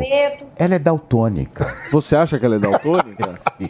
Quem? A Vasques? Não, é, a, a nossa Marlene. Gente, pelo amor de Deus, de onde tiraram que vira-lata, todo vira-lata é caramelo? Pelo Eu não sei, vocês- querida. Vocês nunca moraram no sertão nordestino, né? A maior parte é pretinho, né? Que inclusive são os que menos são adotados. Que então, gente, vamos Igual adotar também. Vamos usar esse espaço né, então para falar da causa animal, para adoção de animal, para políticas públicas. Concordo essa parte com o Mano que a gente tem que falar de políticas públicas para causa animal. Não, eu tô passando pano não. Passou um paninho assim pro amigo. não. Quero defender meus bichinhos. Bom, eu Temos sou, eu sou. Bom, A Holanda se mexer com bicho, mexeu comigo. comigo também. Com o... Ao- Mexer com o quê? Com bicho. Ah, mas também uma pode dúvida. ser, mas também pode ser. Só uma dúvida. Não, mas Vem cá, meu pra fechar, cachorrão. vai, posso fazer um apelo aqui, por Ai, favor? gente, é chato demais o caramelo. Fala, pode Vamos falar. adotar, não compre, adote, toda aquela, aquela aquele disclaimer realmente. Compre, Ai, adoro. E se eu quiser um pode. Pomerânia, eu não posso comprar. Amanda. Amanda, eu posso falar uma coisa? Pode comprar também, Eu posso mas falar eu- uma coisa? mas Você eu- sabe por que o Paulo Matias está falando isso? Ele não gosta de cachorro, ele não deixa a filha ter cachorro, é. nada disso. Ai, nada. Então, ou seja, quando a, minha, quando a Mas é- Olga eu veio posso aqui, ele, fazer- ele chutou minha Mas você É claro, mas cachorra chata. Eu- eu- aí eu vou passar um pano agora pro Paulo. Conheci o Paulo Ah, ele numa feira de adoção Você tá achando ruim? bichinhos. Você tem um tênis que é a capivara filó no Querido, teu eu vou fazer o seguinte: fica aí com a tua Olga, puta cach- cachorra chata. Não, traz ela, mãe. Ficava roendo todo, todos os móveis. Mentira! Mentira, você. E outra, você fica sabe trazendo que você faz? cão aqui no estúdio. Você é um cara Eu vou trazer a completamente Pandora, eu meu, vou- da Posso te falar uma coisa? Também dá pra virada. Deixa eu te falar um negócio. Ele tem um tênis que é a capivara filó. Ele põe no pé e sai. Ele acha que aquilo é lindo. É o único pet que ele tem. Ah, O tênis anda no Querido, lugar do pé. Eu vou para um rápido Ah, intervalo comercial. Absurdo. Enquanto isso, você não sai daí, vai conferir o giro de notícias e daqui a pouquinho teremos Matheus Oba! ao vivo. Grande Matheus! Belíssimas cores aqui, certo? Ele vai contar Vamos ver se ele virar né, de? Barbie. Vamos ver se ele virar de Barbie. Jovem Pan Morning Show. A Jovem Pan está com você em todos os lugares e em todos os momentos. Ao longo do dia, nossos repórteres não deixam escapar nada. O novo incêndio florestal fez com que milhares. Tudo passa pelo microfone da Pan. No começo da tarde, a equipe de esportes da Jovem Pan entra em campo com você. Amigos da Jovem Para analisar os lances polêmicos. Em casa, pela fase atual que E discutir à vontade. Mas é óbvio que o problema é bem maior do Os que principais assuntos. A notícia de última hora. Passa pelo microfone da Jovem Pan. Viu só? A Jovem Pan está com você o tempo todo, em som e imagem. Acesse jovempan.com.br. Baixe o aplicativo da Pan e se inscreva nos nossos canais no YouTube. A partir do meio-dia, é hora do esporte no Bate Pronto. Tudo sobre as principais rodadas dos campeonatos e as informações atualizadas dos principais clubes do país. Bate Pronto, de segunda a sexta, na Jovem Pan News. Pra você que chegou e sintonizou agora na programação Ele da fala isso pra lembrar o horário pra eu não falar besteira. Matheus Ceará e sua digníssima esposa, certo? E falando sobre... Cadê a Fontinelli? A Fontinelli aí, ó. Fontinelli foi corajosa, ela foi no fritada, né, Fontinelli? Foi no fritada, mas você ficou nervoso, não botou pra quebrar, né? É lógico! É lógico! Eu, a, a, a só dela olhar pra cara da gente já dá medo. E vocês estão bem, meus amigos? Bem, graças a Deus. Firme? Firme, forte que e rígido, como aconteceu? um prego num pudim. O que, que aconteceu? Em... Bom você Foi- perguntar. Foi o quê? Foi maio? Primeiro lugar que eu vou falar disso, não falei em lugar nenhum. Eu... Foi, foi em maio ou foi em junho? Foi agora, meado de junho, né? Foi no meio de junho. Eu tava voltando de. É, só para identificar rapidinho, ele explica, passou, na verdade, o Matheus Ceará passou por um problema. é, é, não, é um problema, é um problema de saúde. Né? É, ele sofre de, de transtorno de. É, é, como se diz? Ansiedade. De ansiedade. Isso. E aí ele teve um pico aí na, na ansiedade e ele ficou três dias, quase quatro dias sumido. Cancelou show. Todo mundo atrás do Matheus Ceará, porque virou, deu um Porque foi o seguinte, eu, eu, eu tenho, há um tempo já diagnosticado, né? Tenho depressão profunda, tenho crises de pânico e, e crise de ansiedade. Isso desencadeou, para voltar lá atrás, que todo mundo sempre fala, pô, você é super animado, você está sempre brincando, tudo. É, eu tive porque eu estava no Rio de Janeiro fazendo um show e eu acordei dentro do hotel com um ladrão dentro do quarto. Do hotel que eu estava. O ladrão entrou dentro do quarto. E desde esse desse episódio, desencadeou uma crise de pânico muito forte em mim. Sei. Entendeu? Então, Foi tipo um assim. trauma, né? É, ficou um trauma. Então, eu venho tratando isso desde então. Esse foi o gatilho. né? Esse foi o gatilho é, principal, porque eu não tinha até então nenhum trauma de, e nenhum caso de pânico. Eu nunca tive até então pânico, ansiedade, nunca tive nada. Sempre tratei tudo ok da minha vida, assim, né? A gente já estava casado, tudo. E depois disso, e, e foi dar uns três dias depois. Eu estava indo pro SBT, eu voltei do Rio de Janeiro, voltei para casa, falei, putz, você acredita? Acordei com o ladrão dentro do quadro, mas de boa falando. Tava indo pro SBT e caiu a ficha, eu tive uma crise de pânico, fiquei duas horas no acostamento da Bandeirantes sem conseguir nem ir para frente nem para trás com o carro parado. Parei, não conseguia ligar para ninguém, não conseguia nada, travei. Aí dali começou a ter várias. E dessa última vez, é até bom vocês perguntarem, porque como eu sumi, né, eu não tenho assessoria de imprensa, eu não tenho empresário, não tenho nada disso. Eu tenho uma sócia, que é a Priscila, tem a sócia majoritária, que é a minha esposa, que é a Bianca, ela que toma conta da minha agenda, toma conta de tudo. E como foi um negócio que eh, todo mundo sempre fala direto comigo, que nem você falou assim, ah, queria que você fosse, pega meu telefone aí. Eu não tenho assessoria, todo mundo fala comigo. Ela, a, a produtora aqui falou comigo direto. Falou, posso ir, não posso ir, eu não tenho assessoria. assim. Michele. É, a Michelle, eu não tenho assessoria. Né? Então, tipo assim, eu- é direto comigo. É tudo centralizado. É tudo centralizado. Você sabe aquele dia, vamos fazer lá o, o- o seu programa de churrasco? Não, é comigo, foi eu, ela, foi minha filha, tudo. Então eu sempre trato isso muito direto com os colegas, assim. Então, é, como eu fiquei três dias de cama incomunicável e não atendi nem o Carlos Alberto, nem ninguém, não fui gravar. E, e que seja bem claro isso aqui, que em 12 anos que eu estou no SBT, vai completar 12 anos, eu já fui duas vezes gravar operado. Eu tinha colocado um duplo J e fui gravar. Eu gravei a bariátrica e fui gravar. Eu gravei a bariátrica. Eu, eu gravei, ó. Eu operei da bar... Gravei a bariátrica. Fez é a bariátrica? Eu fiz a bariátrica na segunda-feira, a gravação era na, na quarta, eu fui, eu fui gravar e voltei pro hospital. Então, assim, eu nunca faltei a nenhuma gravação. Então, é, depois eu vendo, né, o que vários colegas falaram, tudo, saiu até que eu tive um surto psicótico. Não foi um surto psicótico, foi uma crise de pânico. Eu não queria sair do quarto. E era engraçado que a única coisa que eu queria fazer era sair do quarto para ir buscar a nossa filha na escola, né? A Bianca de manhã ia levar a, filha na- a nossa filha na escola e eu, no final da tarde, não falava nada com ninguém. Eu saía, ia buscar minha filha na escola, ficava conversando com ela, passava, comia um Como lanche que, e que voltava você melhorou? Você melhorou por eu qual tenho, razão? eu tenho um, um- um psiquiatra que é o Dr. Leonardo e a gente começou a conversar, eu comecei a falar com ele, né, nesses dias que eu estava bem mal assim. Não queria falar com ninguém, pra você ter uma noção. Eu pedi para Bianca sair de casa, ela foi para casa dos pais. Eu queria ficar sozinho, não queria falar com ninguém, eu abandonei o celular, eu, eu, eu, eu- eu queria ficar incomunicável. É como se eu queria que eu não existisse. Assim, foi um, um negócio bem estranho, bem perigoso. Eu liguei no CVV, né? Uma noite eu tava, não conseguia dormir, eu liguei no CVV. E até uma coisa que eu falo de- depois disso, converse com as pessoas, é legal você conversar com as pessoas. O CVV, para quem não conhece, é o Centro de Valorização da Exato. Vida, né? Eles fazem um trabalho de apoio Bem bacana. para quem está passando por um momento difícil, está pensando em tirar a vida. Então tem um telefone Agora, de socorro. tem muita gente que não valoriza a saúde mental, né, Ceará? Exato. Você não valorizava antes? A questão não é valorizar.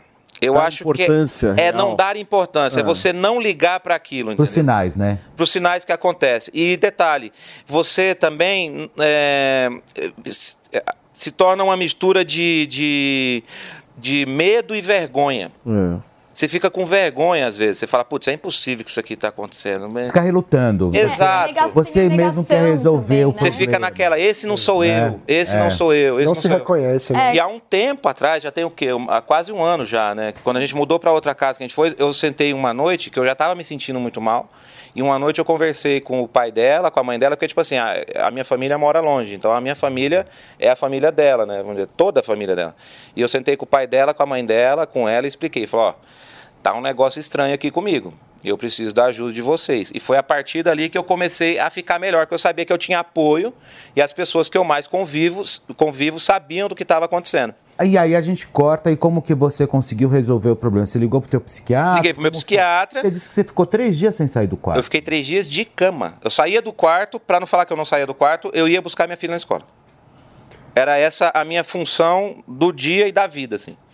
Era só isso que eu queria fazer. Eu não queria trabalhar, não queria nada. Louco isso. E, e até aproveitando também é, de falar, que, que ninguém me perguntou, como vocês estão perguntando, é, teve alguns colegas que falaram coisas que, tipo assim, pô, como eu sou super aberto, super. Eu só não estava atendendo ninguém.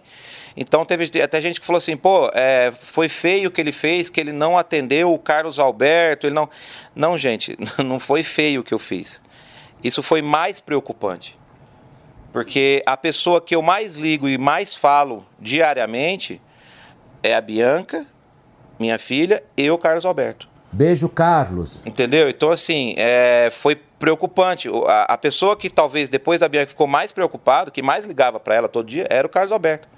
Então, tipo assim, eu, eu senti que foi é, uma preocupação dos colegas, teve uma preocupação, logicamente, dos colegas, porque todo mundo que me ligava eu não atendia, todo mundo que mandava uma mensagem eu não respondia, mas também criou uma especulação que algumas pessoas só reverberaram coisas que ouviram. Matheus, Oi? Matheus, não se preocupe que quem te criticou que você ficou três dias trancado no quarto são pessoas que também ficam três dias trancados se drogando.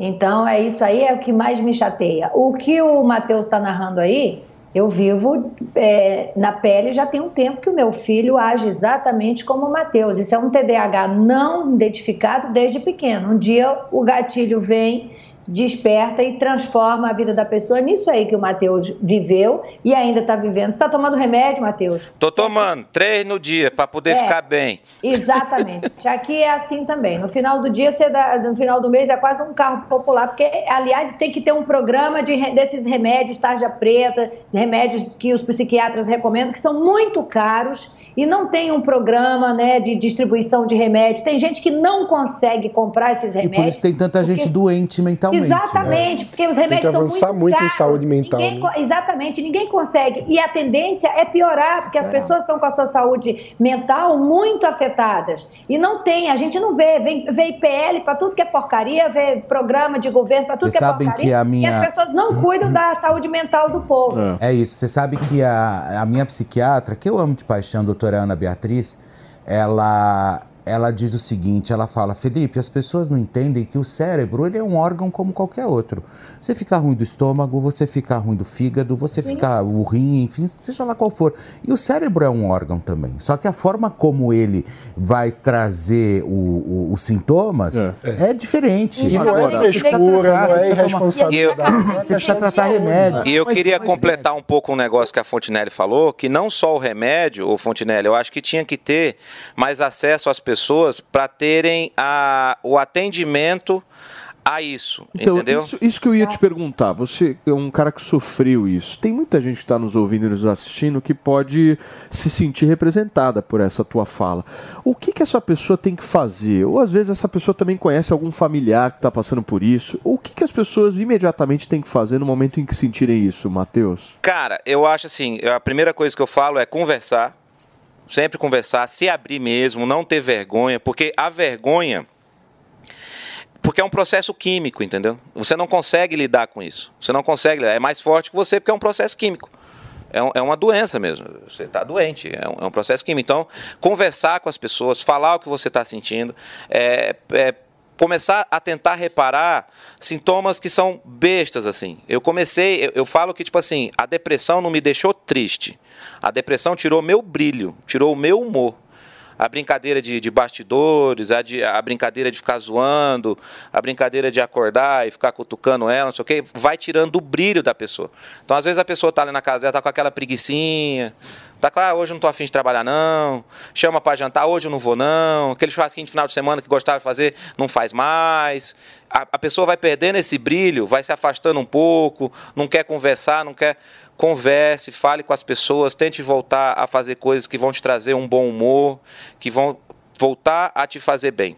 Sempre conversar. Eu acho que o principal é conversar, para poder ser diagnosticado rápido. E foi difícil para você, Bianca? Então, isso que eu, que eu gostaria de falar. E é muito importante as pessoas que estão convivendo com uma pessoa que tem síndrome do pânico, que tem depressão, também procurar ajuda, porque é, realmente essa, essa última crise do Matheus, ela pegou todo mundo de surpresa. E quando o Matheus me pediu né, se ele poderia ficar sozinho, a minha primeira reação foi: não, não vou te deixar sozinho, eu tenho medo. Mas é, depois, com o tempo, né, eu fui me sentindo mais segura para isso. Uma que nossa casa tem câmera, então eu ficava o tempo todo Monitorando. assim, é, monitorando o seguinte: ele Babá acordou. eletrônica. Não, ele acordou. comeu. é, ele comeu, tá tudo bem, sabe? O tempo todo. A- o celular dele algumas vezes ficava desligado. Nesses momentos eu ia até em casa e falava: olha, vamos arrumar então uma linha para você falar comigo, porque aqueles dias também o celular de todo mundo não parou de tocar, da sócia dele, da Priscila, meu, do Ronaldo que trabalha com ele, o dele principalmente. Então a gente fez ali um, um grupão de todo mundo que, que convive mais fortemente com ele e falamos: olha antes de tomar qualquer decisão, de conversar com qualquer pessoa, porque isso tomou uma proporção muito grande, graças a Deus, pela carreira dele, mas vamos ter aqui um consenso, vamos esperar, porque ninguém quer que ele pare, mas a gente precisa que o ser humano, Matheus, esteja bem. E vamos, vamos se o blindar. E lembrar outra coisa também que foi falado na época. Tá, seguro. Você vai falar agora, porque eu vou querer saber, aliás, eu e todos nós que estamos nos assistindo, o papo tá muito bom com o Matheus Ceará, mas a gente vai para um rápido intervalo comercial e já voltamos, certo, Felipe Campos? Daqui a pouquinho com o Matheus Ceará aqui no nosso Morning Show. É rapidinho. Não Vai- saiam daí, são 11 horas e 34 minutos. É isso aí. Jovem Pan Morning Show. Você pode concordar ou discordar. Para nós da Jovem Pan, o mais importante é a liberdade para opinar. É a liberdade para discutir os fatos. É o jornalismo independente. Porque nós somos independentes.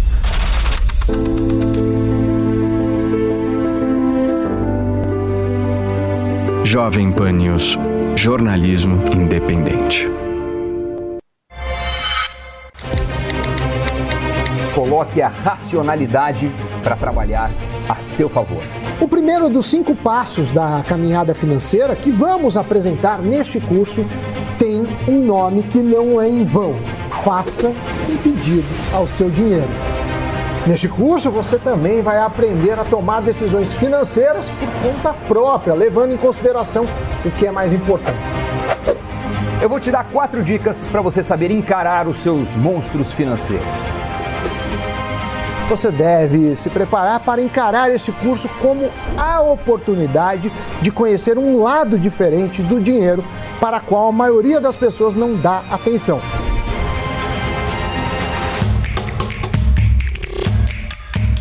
Acesse newcursos.com.br e comece a fazer as pazes com as suas finanças.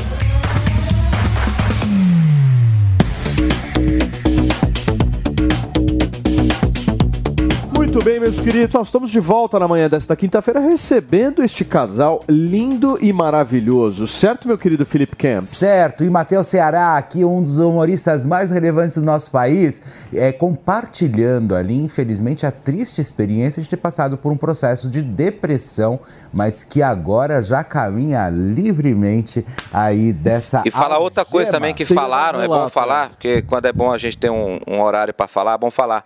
Não tenho problema com drogas, não tenho problema com bebida, Isso não é tenho bom. problema com Isso é bom porque todo nada. mundo começou não a tem. falar. É, falar. uma, coisa, uma coisa que eu ouvi também é, falar bastante, apesar que você falou sobre o, o episódio que, de- que desencadeou isso, que foi o assaltante no quarto, mas atrelaram muito isso também, e teve- eu vi alguns médicos, inclusive, discutindo atrelado à cirurgia bariátrica. Então, isso é uma coisa que eu não sei te falar, porque até hoje é, eu não, não tive nenhum diagnóstico sobre isso.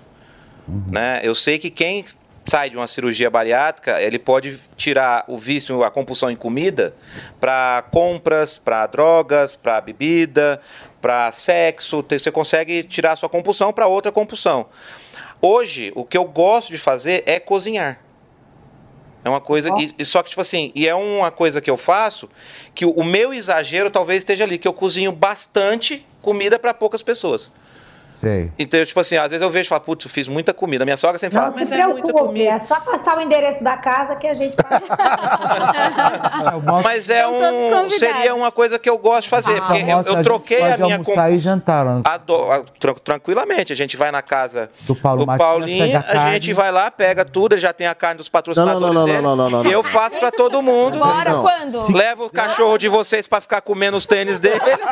É, leva a carne. Mijando e comendo nos tênis. Eu acho. E aí, e, e- e é isso, mas beber eu bebo socialmente. Às vezes a gente senta, toma um vinho. Essa semana a gente saiu, foi tomar um vinho, tudo, não tem. Deixa eu receber quem nos acompanha pelo rádio. Para você que sintonizou agora, são 11 horas e 39 minutos. A gente está batendo um papo aqui com o casal Matheus Ceará e Bianca, falando um pouquinho sobre as dificuldades aí que o Matheus passou nos eu fiquei últimos Então, respondendo a pergunta do Felipe, eu não posso falar porque eu não tenho esse diagnóstico se isso pode ser atrelado a Mas alguma coisa então, na você bariátrica. só não me perguntou, você só não respondeu a pergunta porque a Antônia já se enfiou no meio, porque ela é assim. É. E aí o que acontece? É mais enfiada que cueca de gordo. É. Aí, olha só. E aí, como que foi? Você ligou pro seu psiquiatra, ele te atendeu? Co- Como que vocês fizeram para você Foi, foi isso. É, é, eu já tomava um- uma medicação que chama Brintelix e tomava uma outra que chama Rexult, que ele dá uma, uma potencializada no Brintelix. E aí, é, eu não estava tomando ainda o lítio, né? O carbolítio. E aí, a gente fez algumas é, sessões e ele me indicou tomar. E, cara, tirou com a mão, assim. Foi o que... O lítio, ele é tão importante, ele é tão importante sensacional. que uma amiga minha, uma amiga, numa crise de depressão, ela entrou numa loja de departamento, comprou 12 máquinas de lavar. Pra Nossa. Você tem uma ideia. Meu Deus, caramba. 12? 12, 12. Falei, o que, que você comprou? Ela falou, tava na promoção. Olha aí. 12. Meu Deus. Pra você ver o que faz a não falta era de a limite. Antônia. Não. É, não, não, não, não. O Brinte, Brin- Brintelix, Brinte, como é que é o nome, Matheus? Eu falo Brintelix, mas deve ser Brintelix, alguma coisa assim. É, isso aí. Esse, esse aí faz parte do pacote do Samuel também. Gente, quando vocês anunciaram o Matheus Ceará, eu fiquei um tantinho preocupada. Não sei, vou dizer a vocês, ainda bem que a gente. Não sei se ainda bem, mas tudo bem, a gente está falando um assunto mais sério. Porque se a gente está brincando, o Matheus é do tipo que começa a rir. Peidar e tossir, e ele levanta do estúdio. A gente tem que puxar ele pela mão para ele voltar e sentar de novo. Eu fiquei imaginando como seria esse, esse priquiteiro aí hoje no estúdio. Eu fiquei, meu Deus, como é que vai ser isso? Ela fala isso que ela me chamou no, no extinto programa que ela tinha aqui, né? ela me chamou uma vez, veio eu e Nani Pipo, ela quase não conseguiu conduzir o programa. Ô, Antônio, imagina pra mim que todo dia de manhã eu acordo com, com sons e cheiros e. Enfim. Era, Amanda. Mas é todo dia de manhã, tem um horário específico. Cara, meu peido é igual telecena, é de hora em hora tá. Nossa, ainda bem que você ficou do outro lado do sofá. É. então. E, eu, e é uma coisa, isso é uma coisa que depois da, da bariátrica, viu, Felipe? Isso foi diagnosticado. Você não pode segurar peito, porque faz mal pro estômago. Então, onde eu tiver o peito, não tem problema. Existem alguns lugares que você tem que dar aquela, né? Não, o médico não deixou. Não, não, existem lugares que você não pode de maneira nenhuma exalar. Eu peido em todo canto, em qualquer lugar, a qualquer Por exemplo, hora. aqui. Não, se eu peidar aqui, eu desvalorizo o prédio da Jovem Pan em 50 mil, pelo menos. Se aqui. Tu tinha desse aqui. Ô, meu, que isso, meu? Pô, Você vai peidar aqui, meu? Que Olha o sofá, meu. Fica com ele aí, mano. Se aqui ele não puder, amanhã estamos de mudança pra cá. Pode É. ser? Porque daí é melhor. Mas o peido, ele não tira o apetite sexual? Se tiver na hora, sim, né? Se tiver com a chibata dentro, a pessoa peidar, é ruim demais, né? Não, nunca. Nunca. Ah, Mas porque, tipo assim, tem duas coisas que o homem não pode fazer. E uma coisa que a mulher não pode fazer na hora de transar. O homem não pode peidar e nem tentar fazer com vontade de cagar. Não dá. Não dá. Você não consegue focar. O homem não consegue fazer duas coisas. E a mulher também não pode falar, põe mais. Porque não tem coisa pior do que você estar com o negócio todo de lá dentro e a pessoa fala, põe mais e não tem mais. Não tem. Então isso é, é desesperador no ato sexual. Isso é bom pra falar às 15 para meio-dia. né? É ótimo. Tá super no horário. Ai, que horário agradável. São 11 horas e 42 minutos da manhã desta Maravilhoso, quinta-feira. maravilhoso. Você gosta, né, Felipe Campos? Falou dessas coisas, você fica doidinho, né, minha querida Olga? Cachorrão. E a filó, e a filó. Ô, Amandinha, É a você tem pergun- vocês têm mais perguntas pro casal, Antoninha? Matheus, Que conta que é? uma situação assim, já, a mais inusitada que você já viveu nos palcos da vida, assim, que ficou difícil de você mesmo administrar. Pô, esse final de semana passado em Fortaleza, né, Bi? Foi. O que que aconteceu? Eu tava fazendo o show, foi bizarro o que aconteceu. Eu não sei como que ele conseguiu continuar o show, de verdade. quê? Eu tava, eu tava. Calma, tem que criar um suspense pra segurar a audiência. Você não faz televisão, Paulinho? Que isso? Depois comerciais. Tem que fazer um suspense, segurar a audiência. Vai de João. Mas alto. É. Para, para, para, para, para, para. E aí? Não, mas foi Olha a sério mesmo. música. Foi bem. Nossa, inclusive ontem eu tive um dia chatíssimo, Fontinelli. Por quê? Eu gravei junto com o Otávio Mesquita. Enfim, eu.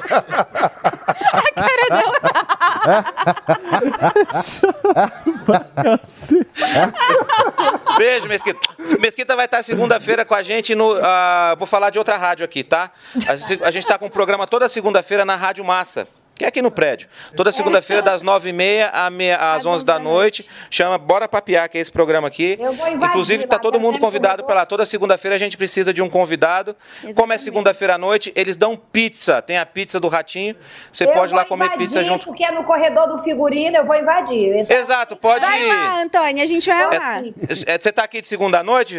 Mas eu vou, querido, porque eu sou Astrid, eu ia chamar de Astrid Fontenelle. Ela é a cara da Astrid. Eu vou com a Antônia. Gente... Ô, Antônia, Vocês querem ir uma Antônia, segunda? Antônia, vamos invadir junto? Não, que você não vai me deixar falar. Não, mas se for lá, tem que contar uns podres que ninguém sabe. Ai, amor, é comigo Aí, mesmo. mas se eu Ah, contar os meus, fecha a rádio. Ai, não. Ô, Mateuzinho, conta. Cuida a das pessoas história, daqui, né?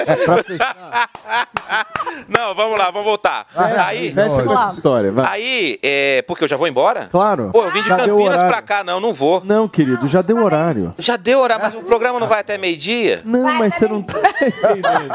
Essa tua história não rendeu audiência. Aí! Você que é o cara que manjava da audiência, não rolou. É mentira! Ah, então É pode mentira, é mentira. Quando eu tava vindo pra cá, tava com 16 mil online. Tá com 18 quanto agora? mil, 18 mil. Não, 16. Mentira, tem que mentir pra menos. É porque o Ibope é dois pontos a mais, dois a menos. Então, era 16. Aí agora tá 20. Agora tá 20 aí, ó. Já foi quatro pontos que eu subi. Não, mas conta Não, falando sério. a gente ficou A gente tava fazendo show. E eu tava fazendo show, a Bianca tava no camarim e tal. E sub- uma senhora levantou, é normal, é um teatro. A senhora levantou, uma senhora mesmo, pra ir no banheiro. Eu falei, onde é que a senhora vai? Ela falou assim, eu tô indo no, é, fechar um motel pra nós dois. Eu falei, que isso, minha senhora? E ela subiu no palco e me deu um abraço. Quando ela desceu, não é engraçado o que aconteceu, porque, tipo assim, foi um negócio Foi bizarro o mesmo. namorado dela também, outro senhor, eles deviam ter uns 70 anos. Ele não desceu e deu um tapa na orelha dela, na, na beira do palco. Nossa. Tá brincando, meu. Ela desceu, ele desceu e deu com a mão cheia. Tum, eu, eu tava agachado, segurando a mão dela assim. Falei, não, minha senhora, vai lá no banheiro. Ele veio e deu um tum. Eu só vi o cabelo dela voando assim na minha cara. E aí, você fez eu, o quê? eu, eu, na hora, eu não entendi. Na hora, o que me passou pela cabeça foi alguém passou e falou, ah, aqui, tá louco, não sei o quê. E saiu, sabe? Não, ele deu um tapão. E a gente filma, todos os shows meus são filmados. Até pra quando alguém pega pedaço de show e, e posta falando que eu falei mal dos colegas. Tem que colocar na íntegra. Eu tenho que mostrar na íntegra pra mostrar. ó, Eu falei de vocês, mas eu falei de todo mundo também. Né? Então, Processo geral. não foi só você. Se for falar, fala da casa toda. E- que isso aí também foi outra coisa que ninguém me perguntou. Só saíram falando. É, eu, eu falei, caramba. Aí depois a gente foi ver no, no, no- no vídeo, né? Ele deu um baita tapão. E a senhorinha no final Uhum. E foi tirar foto. Ela ficou, ela tava com a filha. Aí a filha começou a xingar o cara. Foi tudo. Que era o pai dela? Nossa. Não, não é Padrasto. Ah, Namorado da mãe. Era namorado Ah, da mãe. mas e se eu Mas fosse a filha, eu teria enfiado a mão nele. Mas aí o que, que a gente fez? Pegou é. o vídeo, entregou pra ela, vai ter processo, vai ter o negócio. tudo. E aí Ela separou o do cara ali, né, Lô? Ah, com certeza. Ah, a Acho gente que espera com que sim. certeza A não gente não pegou contato nem nada assim, mas foi uma situação muito. Eu, naquele momento, eu pensei, acho que o Matheus não vai conseguir dar continuidade ao show, mas.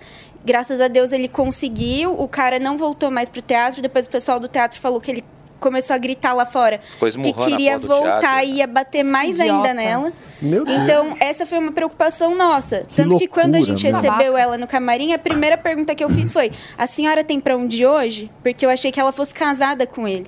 E ela falou: Não, eu não sou casada, eu moro com uma outra filha. Então a gente já ficou mais tranquilo. Cedemos a imagem do show Do pra show ela. pra e ela, é. agora. Escuta, e os próximos projetos aí? Estão rolando shows. Cara, eu tenho os shows, né? Hoje eu tô em Curitiba, é hoje? É hoje. verdade, eu saio daqui e vou pra Curitiba. Eu tenho um show Ah, hoje à noite em Curitiba. Curitiba, hoje eu tô no The House, lá no, no- na nova casa de comércio do Diogo Portugal, que já teve aqui, inclusive. Já. Ele criou uma casa. E o show vai ser todo beneficente pro pessoal da escola Silvia Marçal, lá de, de Curitiba, que é uma escola que cuida de crianças deficientes e que eles só vivem de doações. Então, todo o cachê vai ser revertido. Então, se você for, vamos lá fazer duas, três sessões. E esse final de semana eu tô Rondonópolis no sábado, domingo, Cuiabá. Segunda sessão, ingressos esgotando. E eu tô com um projeto muito legal que chama O Bom Humor é um Bom Negócio que depois que aconteceu tudo isso comigo, eu comecei a estudar e conversar com várias pessoas e eu vou gravar um documentário agora sobre o bom humor na vida das pessoas. O que, que as maravilha. pessoas têm que fazer para desencadear o bom humor. Então, vou conversar com bastante gente, vários profissionais, várias pessoas, para a gente saber o que, que pode acontecer se você tiver o bom humor aflorado e o que você tem que fazer desde manhã até de noite para você estimular o seu bom humor. Se você fazer uma boa oração, fazer uma boa meditação, você se alimentar bem, fazer um exercício físico, cuidar da saúde mental. Assistir o Morning Show. Tudo que você pode fazer, exato. Assistir o Morning Show, assistir o canal do Felipe, que tem o, o, O link o podcast. link podcast, que eu vou lá quarta-feira lata com vem. Antônia, divulga aí. É, a, a Playboy da Antônia, as coisas, Na tudo que você. lata com Antônia, Matheus. Que Como- playboy, Matheus. Como que. Falou Playboy foi o pau. Não entendi tu falar Playboy. Não, a Playboy dela é legal, é bem, tem lata bastante com conteúdo. A, a Playboy dela é bem legal, custa 5 reais na, É. na, na, na, na- no Oi. Mercado Livre. Na Shopee você Querido, compra por 5 querido, reais, verdade? Botou em 15 dias, respeita a minha história.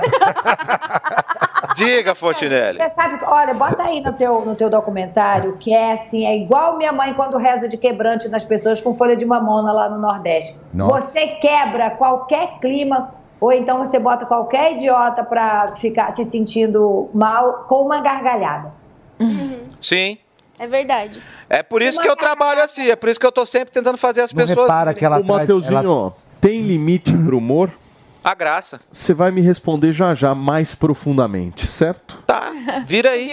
Porque agora, meu Vira aí, querido, eu um respondo. recado pra dar pra vocês.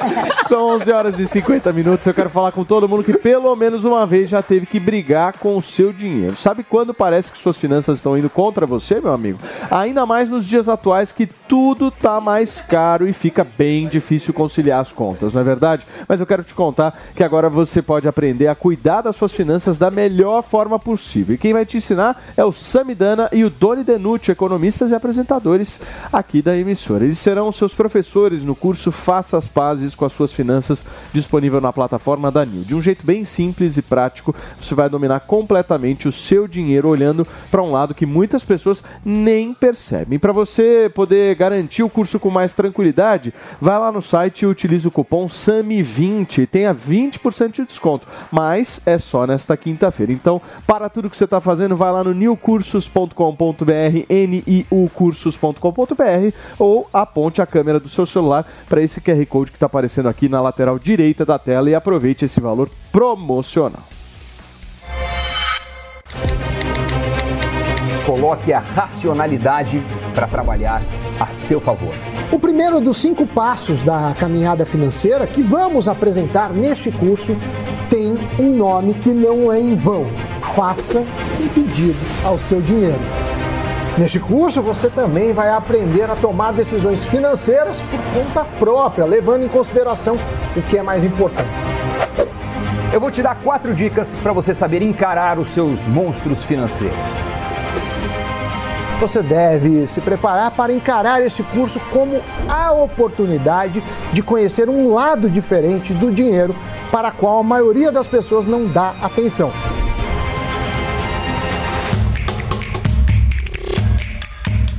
Acesse newcursos.com.br e comece a fazer as pazes com as suas finanças. Muito bem, gente. Eu tinha perguntado pro nosso Matheus Ceará aqui se tinha limites pro humor. Você me respondeu a graça. A graça. Em que sentido? Se você não gostar, não tem graça. Né? Acho que o limite do humor não é o que você está falando, é de quem você está falando, né? E quem responde isso sempre é o público. É o público. Eu, eu sou eu, é, o comediante do teatro, né? Então, tipo assim, se a plateia não tá rindo do que você está falando, não tem graça. Não adianta forçar aquilo, né? E também é, o limite também, hoje o limite do humor sempre foi isso, na verdade, é que não tinha a, a você tirar o contexto daquilo que você está falando. Não tinha edição. Né? Eu posso virar aqui agora e falar pausadamente. Matias, eu gosto muito de andar e tomar café com culote. Se alguém editar, vai virar um palavrão eu te xingando no seu programa. Consegue se editar isso e fala assim, ó, vai tomar, né? Então, tipo assim, hoje com a edição, a pessoa tá vendo aqui e fala, pô, como é que o Matheus falou isso aqui pro Matias no programa dele? E realmente editado, eu falei. Né? Então, tipo assim, tira-se muito de contexto também o que foi falado com a edição. Mas e a Mas galera que, que é se uma- sente ofendida, por exemplo? A galera que se sente ofendida estão ofendendo elas. É o que, na verdade, eu penso, É? eu penso que é o seguinte: essa, essa história da monetização do YouTube aconteceu o seguinte: as pessoas começaram a fazer recorte, jogar no canal deles, porque daí eles têm visualização e eles acabam realmente monetizando em cima. Só que eles esquecem que eles prejudicam os outros. né? Sim, porque só Então, sai ou a pessoa seja, falando um ponto. É, e então, hoje em dia seja, também as pessoas, tá muito complicado, né? Ter o politicamente correto, né? Antigamente fazer humor acho que era mais fácil. Hoje em dia. eu não acho que é o vejo- politicamente correto, não, Ah, eu Amanda. acho- É o financeiramente correto que eles acham. O politicamente Eles correto não é o que você está falando, é de quem você está falando. Exatamente, Entendeu? né? E essa. Existem certos momentos que você coletivo. pode falar de algumas pessoas e dali uma semana você não pode mais falar. Sim. E em certos momentos você pode falar algumas coisas e em outra semana você não pode mais Você falar. tem Então, receio de fazer piada, às vezes? Cara, não, porque o meu humor é humor de salão, né? É piada, piada mesmo. Então, hoje completo esse ano 23 anos de carreira. Nunca tive um chamado no Ministério Público, nunca tive um processo por causa de piada, nunca tive um problema por causa de piada. É, tive agora recentemente né, dentro do próprio SBT, mas é um show que eu faço com o Carlos Alberto, o maior roteirista de humor do Brasil é o Carlos Alberto. O cara foi lá, filmou só um pedaço do show e postou aquilo. Não foi nem um cara, é uma pessoa que é repórter do SBT local lá de Porto Alegre. A gente descobriu quem foi que, que, que postou e mandou direto pra cá. Ó, veja que absurdo. Quis Eu falei, porra, não faz mesmo, isso. né? Eu peguei e mandei o show todo. Não, na falta de um pedaço, fé, assistam né? o show todo, tá? Total. Porque eu filmo todos os shows meus exatamente para tirar essa quebra de ah, porque você falou tal coisa. Falei, mas veja aí o que foi falado, o contexto que foi falado, o que, que é uma situação de certíssimo. teatro, o que, que tá acontecendo. Então, tipo assim, e quando sai só um pedaço, todo mundo fala só daquele pedaço. Cara, e todo o resto, né? E todo o resto que aconteceu, tudo que é falado no show, tudo que a gente conversa, o intuito que a gente tem no show, né? É, é todo um trabalho. Então, assim, pra mim, o limite do humor é a graça. Deixa eu me despedir de quem nos acompanhou pelo rádio. Muito obrigado pela sua audiência, pela sua companhia. Essa é a Jovem Pan Jornalismo Independente. Amanhã estaremos de volta. E para você que segue conosco aqui na Jovem Pan News, a gente tem mais alguns minutinhos, Mateuzinho. O que, que você gostaria de falar nesse momento? Obrigado pela sua fala. Faustão? o Faustão. Você falou que o limite do humor é a graça. Você acha que o Brasil tá mais sem graça ou o brasileiro continua sabendo rir? O brasileiro é muito bem-humorado. O brasileiro é bem- bem-humorado. É aquela história de eu pegar um limão e fazer uma limonada, né? Acho que o brasileiro. Eu viajo muito. Eu viajo muito o Brasil inteiro. E. Qual região é mais animada? Ou você acha que o Brasil como um todo é, eu é tenho que puxar a sardinha pro meu lado, né? Acho que o Nordeste, nordestino é. Ele ri mais. Ele ri mais, ele brinca mais Ele é também. mais acalorado. Ele é mais acalorado, ele brinca mais. Puxar a sardinha pro meu lado, lógico. Não, mas, mas, o nordestino faz da desgraça uma comédia. mas veja só, é, em, res- em questão de público, o meu público hoje maior é no Paraná. No Paraná? No Paraná. Ou São Paulo. Paraná. É que São Paulo tem todas, né? Tô em cartaz aqui toda quarta-feira em São Paulo no Comedy Sampa. Graças a Deus toda semana lota. Mas São Paulo tem um negócio do Brasil inteiro tá aqui. Né? Ontem tinha gente de, de Tocantins, tinha gente de, de, de Rondônia, então tem Brasil inteiro. Mas o maior público meu é no Paraná. Mateuzinho, nós temos aqui neste programa um departamento de charges e memes digitais. Eles trabalham, são mais de 150 pessoas empregadas aqui que meu, atuam diariamente para construir mesmo um Entendi. conteúdo no final do programa. Isso é conhecido como grupo de WhatsApp. Nós vamos para o primeiro aqui. Veja só. o que tio- É a Barbie Fontinelli essa daí.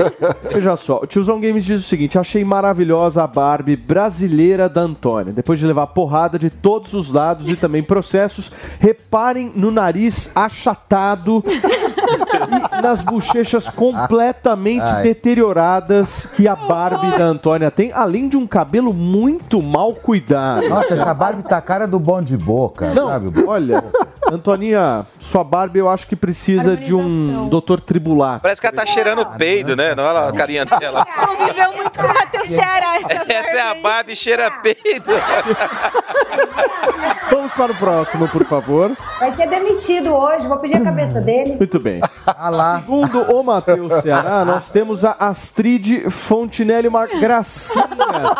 Veja como as duas realmente elas são bem parecidas, né? Elas são. Uma coisa que São gêmeas, não? chama muito atenção, né, Fê? Gêmeas?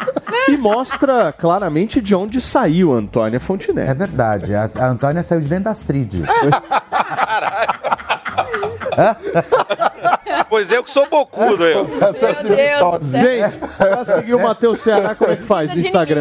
Seguir o Matheus Ceará, arroba Matheus Ceará com TH e a Bianca. E a Bianca também tá com um trabalho bem legal. Sim, arroba Bianca U Campos nas redes sociais.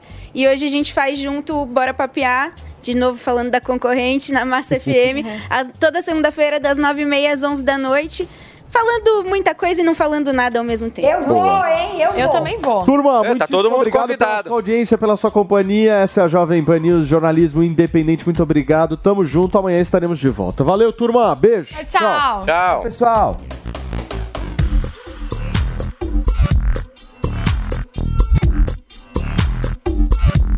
A opinião dos nossos comentaristas não reflete necessariamente a opinião do Grupo Jovem Pan de Comunicação. Realização Jovem Pan News.